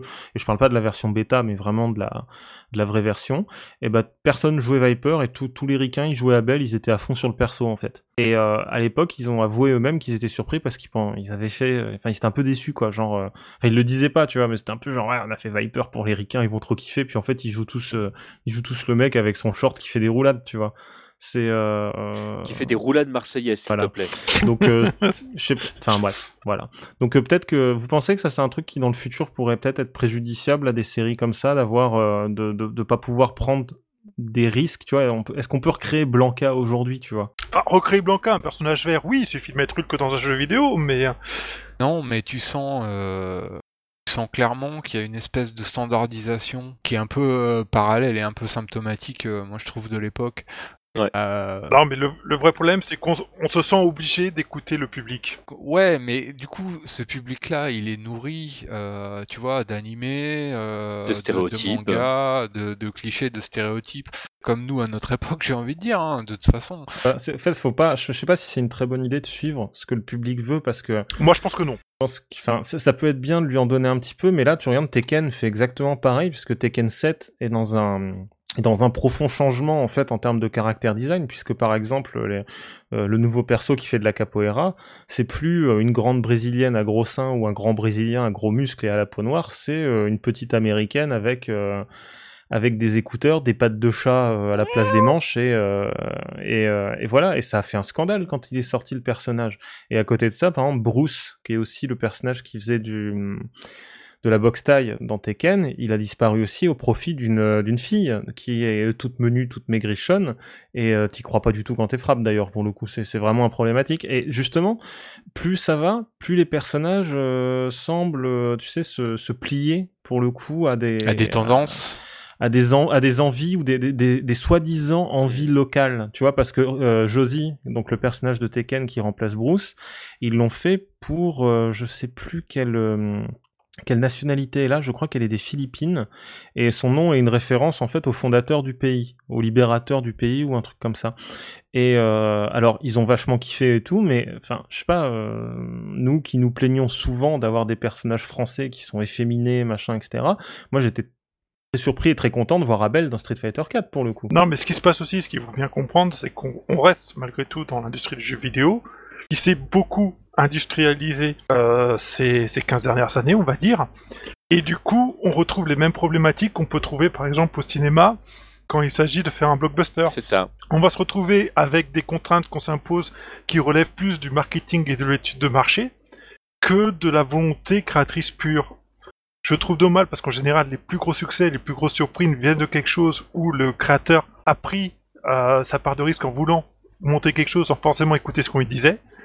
Mais voilà, on a besoin de, on a besoin d'écouter euh, la clientèle parce qu'on est des clients au final, hein, on est des consommateurs et euh, d'essayer de faire au mieux pour prendre le moins de risques et lui proposer ce qu'elle a envie de trouver. Ça, c'est toujours le problème de la prise de risque en fait. Ah oui. De toute façon, c'est un peu euh, général dans. Ah dans oui, ça vaut pour la BD, ça vaut pour le euh, cinéma, ça vaut pour la général. littérature, ça vaut pour tout. Bah, regarde ce qui s'est passé avec Xrd, hein, c'est euh, la même chose. On on parlait des boîtes euh, voilà, qui mettent un peu leur artwork en avant. Il y a- C'est vrai qu'il y a aussi Arxis. Oui, qui n'a pas mis beaucoup les, les dessins d'Ishiwatari en avant euh, lors de la promo de Guilty Gear Moins, ouais, moins. Un petit peu, mais moins. Parce que Guilty Gear aussi utilise aussi des rendus 3D de ses personnages. C'est ce que j'allais dire. euh, Be- beaucoup pour, moins, euh, parce que là encore, Livide, hein, j'ai envie de te dire que nous, on les a vus parce qu'on les a cherchés aussi, parce qu'on aime, parce que on est tombé sur les versions machin bidule, etc. Mais dans l'ensemble, les images que tu vois de l'extérieur, c'est quand même beaucoup les modèles 3D. Hein. Finalement, une des, une des rares séries qui a beaucoup utilisé et qui a changé plusieurs fois d'illustrateur ces dernières années, mais à raison, puisque c'est son cœur de cible, c'est BlazBlue. Puisque entre Calamity Trigger Ouais, et ouais, Continuum Shift, Ouais. c'était pas le même, ar- le même artiste.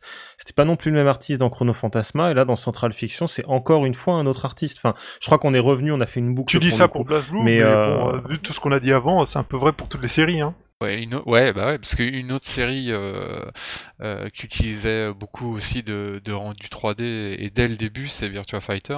Ouais. Euh, Il y a eu euh, bon quelques quelques quelques artworks de euh, Terada qui ont été utilisés, mais euh, Ouais, c'est globalement, vrai, j'avais euh, zappé ça. mais globalement, ouais, c'est vrai que c'est euh, c'est aussi euh, les rendus 3D et très tôt, hein, et, ouais, bah ont ouais, été, quasiment dès le début. ouais, ouais, qui ont été utilisés. euh, Souvenez-vous d'Akira qui ouvre la bouche dans, T- dans Virtua Fighter 1 C'est quand on sélectionne. C'était un C'est peu, vrai. c'était un Non, petit peu glauque c'était d'ailleurs classe. pour le coup. Mais ouais, c'est vrai que ça, ça change, euh, beaucoup de choses changent comme ça. Donc, euh, et pour le coup, euh, King of Fighter 14 avec ses 50 personnages, ça va être un sacré chantier aussi pour les artistes qui Mais vont quoi bosser dessus. hein. bah, Non, mais Co- Co- KOF 14, non mais. Enfin. Ah alors- non non non non, TM dévissé, ce n'est pas le sujet. Ouais. alors, Ah, parce que parce qu'on aussi on parle des illustrateurs, hein, Ah donc. euh, Je croyais que c'était un bah, sujet sur est-ce qu'on sait qui c'est déjà J'ai eu un doute.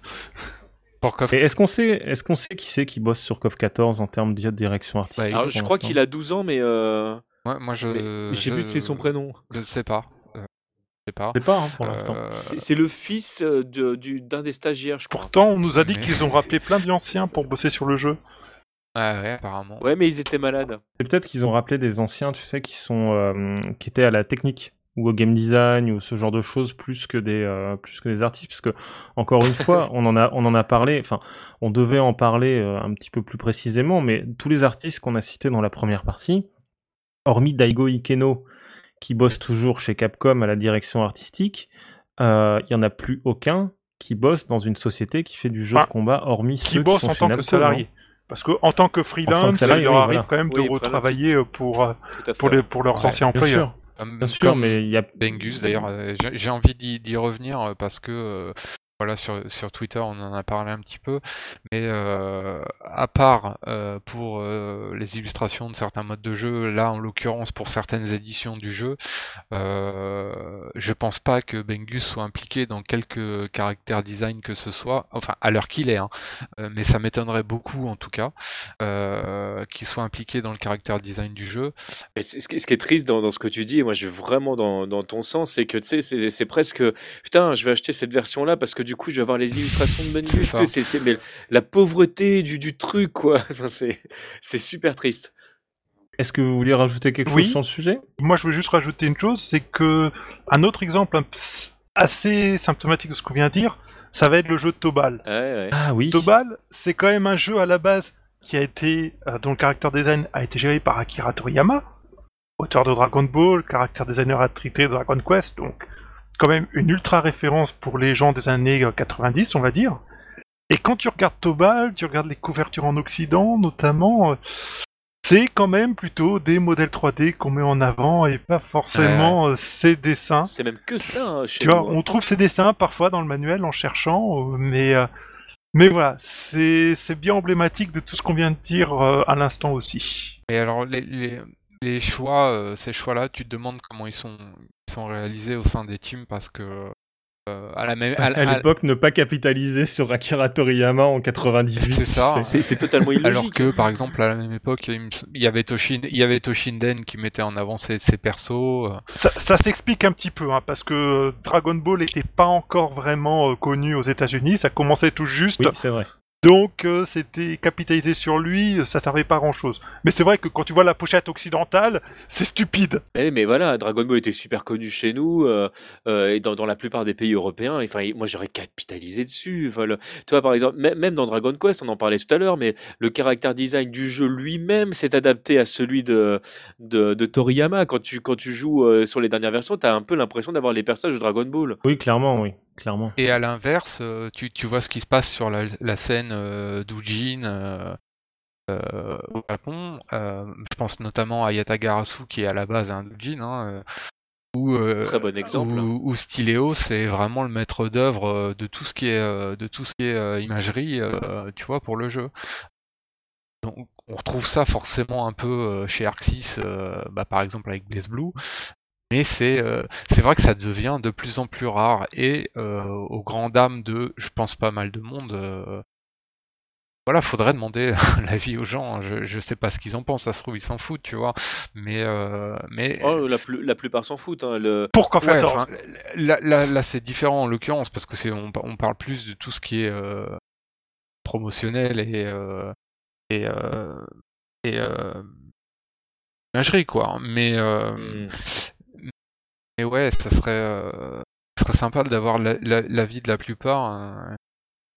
Dire, en tout cas, s'ils préfèrent euh, voilà un, un bon vieux un bon vieux artwork euh, euh, fait euh, à l'ancienne, euh, ou alors euh, le- les, les rendus 3D euh, un petit peu dégueux euh, balance euh, maintenant quoi. Ouais, moi, il faudra pas me poser la question à moi parce que je suis Ouais, un peu con, donc ouais. forcément. Bon, j'ai- voilà, Je sais pas, moi j'aime bien la j'aime bien la troisième voie qui est que les modèles 3D finalement remplacent l'illustration puisque euh, ils arrivent à avoir une patte. Plutôt que remplacer, il restitue. Voilà, ils restituent. Ouais, je, je trouve que c'est peut-être la voie la plus cool quoi. Bah c'est du talent surtout, du talent quoi. Mais ça demande des moyens de faire ça. hein. Là, je- là, je vous rejoindrai là-dessus, mais à ce moment-là, il faut, il faut vraiment prendre des risques sur le caractère design des, euh, des personnages, le, vraiment leur donner une identité propre, que ce soit pas juste euh, un stéréotype à la con. Identité, je crois, plus quantité. hein. Ça fait deux fois que tu dis entité, ça me perturbe. Ouais, bah, c'est parce que certainement qu'il est 23h et que j'ai pas dormi. Hi- hi- Histoire de pas avoir un truc euh, un truc insipide. euh, Ouais, voilà. à se mettre euh, à se mettre sous la dent. Bon, bah écoutez, je pense qu'on a bien parlé de tout ce qui est euh, artwork, euh, direction artistique, artiste, etc. dans le jeu de baston.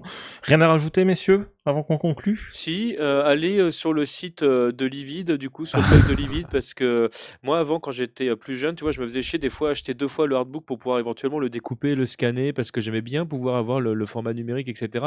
Et moi, dès que je cherche un truc, maintenant, je trouve toujours tout ce que je veux euh, euh, sur son site. C'est une mine d'in- d'informations euh, sur euh, les Il y a dessins. euh, 34 pages d'illustration. Voilà, faites-vous plaisir, allez sur Livide. Donc, euh, livide.bagro.fr. Livide, une dernière chose à ajouter, toi qui es un peu le, le maître d'œuvre de, de l'art euh, du jeu de baston ici? Oh, oula, oula, oula. Ah, Euh, si, si, si, si, si, si, si. Non, je dirais juste que bah voilà, c'est un sujet, euh, en tout cas, euh, euh, nous qui nous tient à cœur. et, Enfin, si ça vous intéresse, euh, c'est quoi, euh, allez voir, euh, renseignez-vous. Et puis, euh, ben pour, pour ce podcast un peu improvisé, euh, je dirais qu'il aurait fallu au moins euh, entre 5 et 10 heures parce qu'il y a tellement, tellement à Oui. dire. euh, On- s'est restreint. que Encore voilà- plus si on l'avait préparé. hein. Voilà, c'est ça, que c'est vraiment, c'est vraiment infini. Et, euh, et ben voilà, c'est tout quoi. Si, peut-être un, petit dernier tour de table. Là, tout à l'heure, on parlait des 25 ans de, de, Street Fighter. S'il y a peut-être un artbook que vous pourriez conseiller dans les, dans les séries les plus connues, si jamais quelqu'un a envie de creuser le truc et, de se faire plaisir pour Noël Ah, euh, eh ben, bah, chez Capcom, euh, pour Street Fighter, euh, soit le 20 ou le 25e anniversaire. J'ai une grosse préférence pour le 25 du coup, qui est là, je trouve, Mais voilà, c'est perso. non, mais tout à fait, qui est plus complète. pour Vampire, il y a le Complete Works qui est sorti. Euh, facilement trouvable. Facilement trouvable. Euh, bah, de toute façon, tout ce qui est édité par Udon est assez facilement trouvable. Euh, ouais, c'est bien de le préciser parce que c'est vrai que les, les, les artbooks SNK, c'est pas toujours très facile suivant ce que tu cherches. Ah, c'est même mission impossible. Hein. Aujourd'hui, les trouver. C'est un peu plus difficile. J'en ai deux trois qui traînent et ça a acheté, acheté au début des années 2000. Hein, c'est pareil, allez voir chez Udon. Hein, de toute façon, ils font une très bonne réédition des, des artbooks Jap. Bah, il y a Capcom Design Works, moi que je conseille tout le temps en fait pour pour les, les, les amoureux de Capcom parce que ça regroupe vraiment toutes les séries du, du et puis il n'y a, pas que des jeux de combat, mais en tout cas sont présents. il, est, il, est, un euh, petit peu plus ancien, donc du coup c'est vrai qu'on ne trouve pas forcément euh, On, peut euh, encore le trouver, hein. moi je l'avais acheté il y a, il y a peut-être un an à Juku. C'est pas, pas, ça que je voulais dire, c'est qu'en fait il a, il a dans, dans, les illustrations ah, récentes c'est un petit peu plus dur en fait. Si jamais, c'est vrai que les gens ont découvert les jeux Capcom récemment, ils, vont pas forcément trouver des choses qu'ils connaissent, mais c'est vrai que je suis assez d'accord avec Livy que le, le, ce, ce bouquin est juste magique parce que tu trouves presque tout. Et si tu le complètes euh, avec, euh, je suis en train de chercher le nom de ce bouquin qui était. Euh, il est trop loin, je le vois pas. Où, le, où t'as Chun-Li qui, et Morrigan qui regardent tous les personnages sortir d'un cadeau, en fait, qui, qui, qui, compte en fait la première partie de Capcom, alors que, oui, c'est ça, oui, tout à fait. Alors que, que, Capcom Work, en fait, travaille plutôt sur la deuxième partie. C'est vrai que la compilation des deux artworks vous donne un, un rendu vraiment global sur euh, Artbook, merci, vous donne un, rendu assez global sur le travail de Capcom en général. Voilà, parce que sont présents la quasi-totalité des illustrateurs qu'on a cités. Non, non, mais à partir du moment où tu t'intéresses au artbook, à l'illustration dans le jeu vidéo, tu vas forcément te plonger d'une certaine manière dans l'histoire du jeu vidéo. Donc tu vas forcément te retrouver avec des choses que tu connais pas, des trucs un peu anciens, et ça peut aussi titiller ta curiosité. Après, il y a aussi un gros volume de compilation qui a été fait sur la série des Marvel vs Capcom. Oui, qui a été également euh, édité. Euh, également chez Udon. C'est pas mal. Hein. C'est un Complete Works de Marvel. Il, manque deux trois bricoles dessus. Le, seul problème, c'est que le, le artbook a été fait par euh, les Américains, et alors que là, les aux autres artbooks dont on parlait étaient avant tout des artbooks japonais, même si on les trouve traduits au format anglais. C'était avant tout des, des produits anglais, japonais. Je vais y arriver. Et là, le problème de, du bouquin américain, c'est qu'il manque certains arts, notamment spécifiques aux versions japonaises de certains jeux, et c'est un peu mon Je peux euh, rajouter un artbook, moi, euh, de ma crèmerie, on va dire. Euh, alors, dans Guilty Gear, ça devient super compliqué de trouver des artbooks, puisqu'ils ont jamais été très édités. Mais en gros, il y en avait un premier qui était assez connu, qui était, je crois, le Guilty Gear X Complete Works, ou un truc comme ça, où il y a où il y avait, mais genre, il y avait les dessins originaux dedans, des sprites en fait. C'était une espèce de méga bible en noir et blanc avec des tas de trucs et tout. Aujourd'hui, je crois qu'il est introuvable celui-là, mais si vous le trouvez un jour, bah prenez-le. Et sinon, en plus récent, mais il y en a un qui s'appelle le 10, euh, 10e anniversaire Memorial Book, je crois, euh, qui est sorti aux environs de bah, qui a dû sortir en 2008, je crois, et il a été réédité, il me semble, dans euh, dans ce qui s'appelle Artworks of Guilty Gear X 2000-2007, qui lui est peut-être plus facile à trouver aujourd'hui. Bon alors après, ça reste du de l'artwork d'Ishiwatari, hein, donc euh, ça veut dire euh, ça veut dire des perspectives foireux, des corps complètement déformés, des mais, mais, ça a une touche quoi. Ça vous aidera pas mal à comprendre comment la, la jeunesse visuelle de Guilty Gear s'est faite en fait. Et pour le coup, par contre, évitez tout ce qui est petit artbook qu'on peut trouver à droite à gauche parce que généralement ils mettent euh, ça c'est une tendance que je déteste dans les artbooks. Ils te mettent les artworks genre euh, de plusieurs jeux. Genre euh, ah bah dans tel jeu il y avait telle pose dans tel jeu il y a telle pose mais finalement ah c'est en tout petit tous. Donc tu vois rien et ça sert à rien en fait. Ouais t'en profites donc voilà mais c'est pour ça qu'il y a certains artbooks que je déconseille parce que malheureusement, en fait, en fait, si, jamais finalement tu voulais tous les dessins en bonne qualité, il faudrait que tu les achètes presque tous les artbooks. Parce qu'il y, a toujours un, livre où il va être tout parce petit. Que même euh, sur les compiles, des fois, c'est même, certaines mises en page. Euh, la miteuse. Hein, euh. Ouais. Oui, clairement. Et des, fo- des fois, il y a, il y, a, il y, a des- il y, a, il y a de bonnes idées de base en se disant bah, c'est pas grave, on va le foutre sur deux pages, comme ça ils pourront bien voir. Mais le problème, c'est que tu es obligé de complètement exploser ton livre si tu veux vraiment profiter du dessin en entier. Donc, euh, Et un dernier, euh, un dernier artbook peut-être pour Guilty Gear, mais alors c'est un style un peu plus particulier parce que c'est là qu'Ishiwatari a commencé, à mon avis, à se barrer un peu en sucette. C'est euh, pour Guilty Gear ouverture, il y a eu un artbook aussi, donc Guilty Gear 2 ouverture, mais c'était l'époque où euh, où euh, tout tout Arc System en fait, le studio en général rentrait dans euh, dans le côté euh, on a peur du vide et euh, où euh, il y a des boucles de ceinture partout, des détails dans tous les sens, des motifs qui veulent rien dire, enfin où ça où en fait la notion de design commence à se perdre un peu dans le superflu en fait, où ça perd de son efficacité. Mais si vous aimez bien justement ce côté très rempli, plein de détails, plein de trucs comme ça, très fait pour les cosplayers on va dire, de Guilty Gear ouverture peut, peut vous plaire aussi. Il y a des artworks vraiment vraiment chouettes. Quoi. Sinon, il y a chez, chez Namco, il y a, il y a Complete Graphic Work of Namco qui est sorti en 99, qui est pas facile de trouver, enfin, qu'il est pas facile de trouver également euh, aujourd'hui. Et c'est un des rares artbooks justement où on trouve des dessins euh, de l'univers Tekken, parce qu'il y en a quand même pas beaucoup. Et euh, voilà. Par contre pour Soul Calibur il me semble qu'il y a eu des artbooks, mais c'est pareil c'est assez rare finalement. Non, mais les artbooks Donc, de Soul Calibur, ils sont plus sortis par épisode. Ouais. Il n'y a pas de Non. vraie compilation Ah non, ouais. qui existe. C'est une erreur d'ailleurs, je trouve. Mais bon, ça c'est un autre débat. Oui, ça serait bien qu'ils nous fassent une belle petite compile parce que moi j'aime beaucoup le, le caractère Mais design. même en allant plus loin, il faut qu'il fasse une compile en fait de jeux de combat parce qu'il y a, il y a- il y a pas. Je peux, on peut pas dire qu'il y ait vraiment assez de, de, de dessins euh, pour faire un, un bouquin sur Tekken véritablement. Donc il pourrait vraiment faire un, un truc qui compile euh, tous les travails euh, de, du design qui a été fait autour de ces jeux-là. Et euh, juste une question, parce qu'on a pas mal parlé de Nona et on l'a pas mal encensé comme étant le, le mouton noir et tout. Est-ce qu'il y a des, des artbooks de son travail qui existent, notamment de SNK versus Capcom euh, Chaos? Oui, alors euh, j'allais en Oui. parler en fait des des artbooks euh, de chez SNK. Oui, parce Ouais, qu'on n'a pas encore euh, Moi parlé. je conseille vivement les deux volumes de euh, All About Illustration euh, SNK bah, Characters. ceux-là. ouais. Je suis d'accord. Surtout le premier. Euh, les deux. ouais, ouais, c'est les deux, Les les deux. Oui, les deux, ils sont complémentaires, mais le premier, c'est moi. vraiment tout ce qui est emblématique, et le deuxième, c'est plutôt tout ce qui manquait au premier, en fait. C'est pas faux, c'est pas faux, c'est bien formulé. Mais enfin, je pense, enfin, moi, pour moi, il faut les deux. Ouais, faut... Oui, il faut les deux. Non, mais il faut les C'est deux. assez Pour le coup, c'est des vrais artbooks avec des trucs en pleine page et pas le nom de l'auteur qui est mis en blanc sur l'artwork. Voilà, hein. c'est ça. Non, mais t'as as aussi quelques dessins de travail qui traînent à droite à gauche, euh, des, petits, des, des petits trucs noirs et blancs, crayonnés, t'as l'impression que c'est fait sur un coin de table. Ah, J'aime y bien. il y il y a des Et petites choses. puis euh, euh, peut-être euh, The Art of SNK World, euh, il y a deux volumes aussi.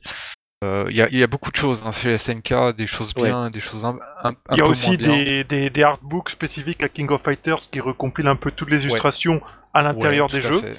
Ouais, c'est c'est- c'est pas, c'est pas le meilleur qu'ils aient fait, ça, je trouve. Parce que parce que c'est bien, Non, parce que c'est une, bo- une bonne synthèse euh, du travail autour de, de Koff, mais, euh, mais je trouve que dans les artbooks qu'on a cités avant, enfin, c'est c'est plus riche, c'est de meilleure qualité. Enfin, voilà. Oui, mais tu vois, mais un, un gars qui lit un artbook, moi, il y a des gens, je pense, ils ont joué à KOF, ils aimeraient Ouais, bien, ils aiment bien avoir un artbook ouais. où ils revoient tous les portraits de tous les personnages tels qu'ils étaient dessinés originellement avant d'être Non, intégrés. je comprends. Et euh, là, je crois que c'est le King of Fighters Fighting Evolution que c'est j'ai à ça, côté de moi qui fait ça très bien. C'est ça, c'est ça. Donc ça, ça peut aussi intéresser des gens. En fait, que- quand tu vas quand tu vas chez l'un d'entre nous, en fait, tu retrouves les mêmes bouquins.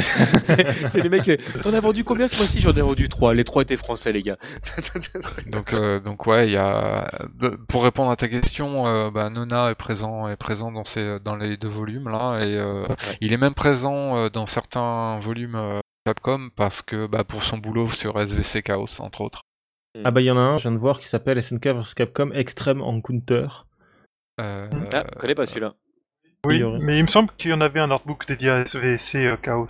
Un artbook sur, que le. Ouais, je crois, que- je Putain, crois. j'ai loupé ça, merde. Je crois, je à confirmer, à vérifier, mais je crois qu'il y en a eu un.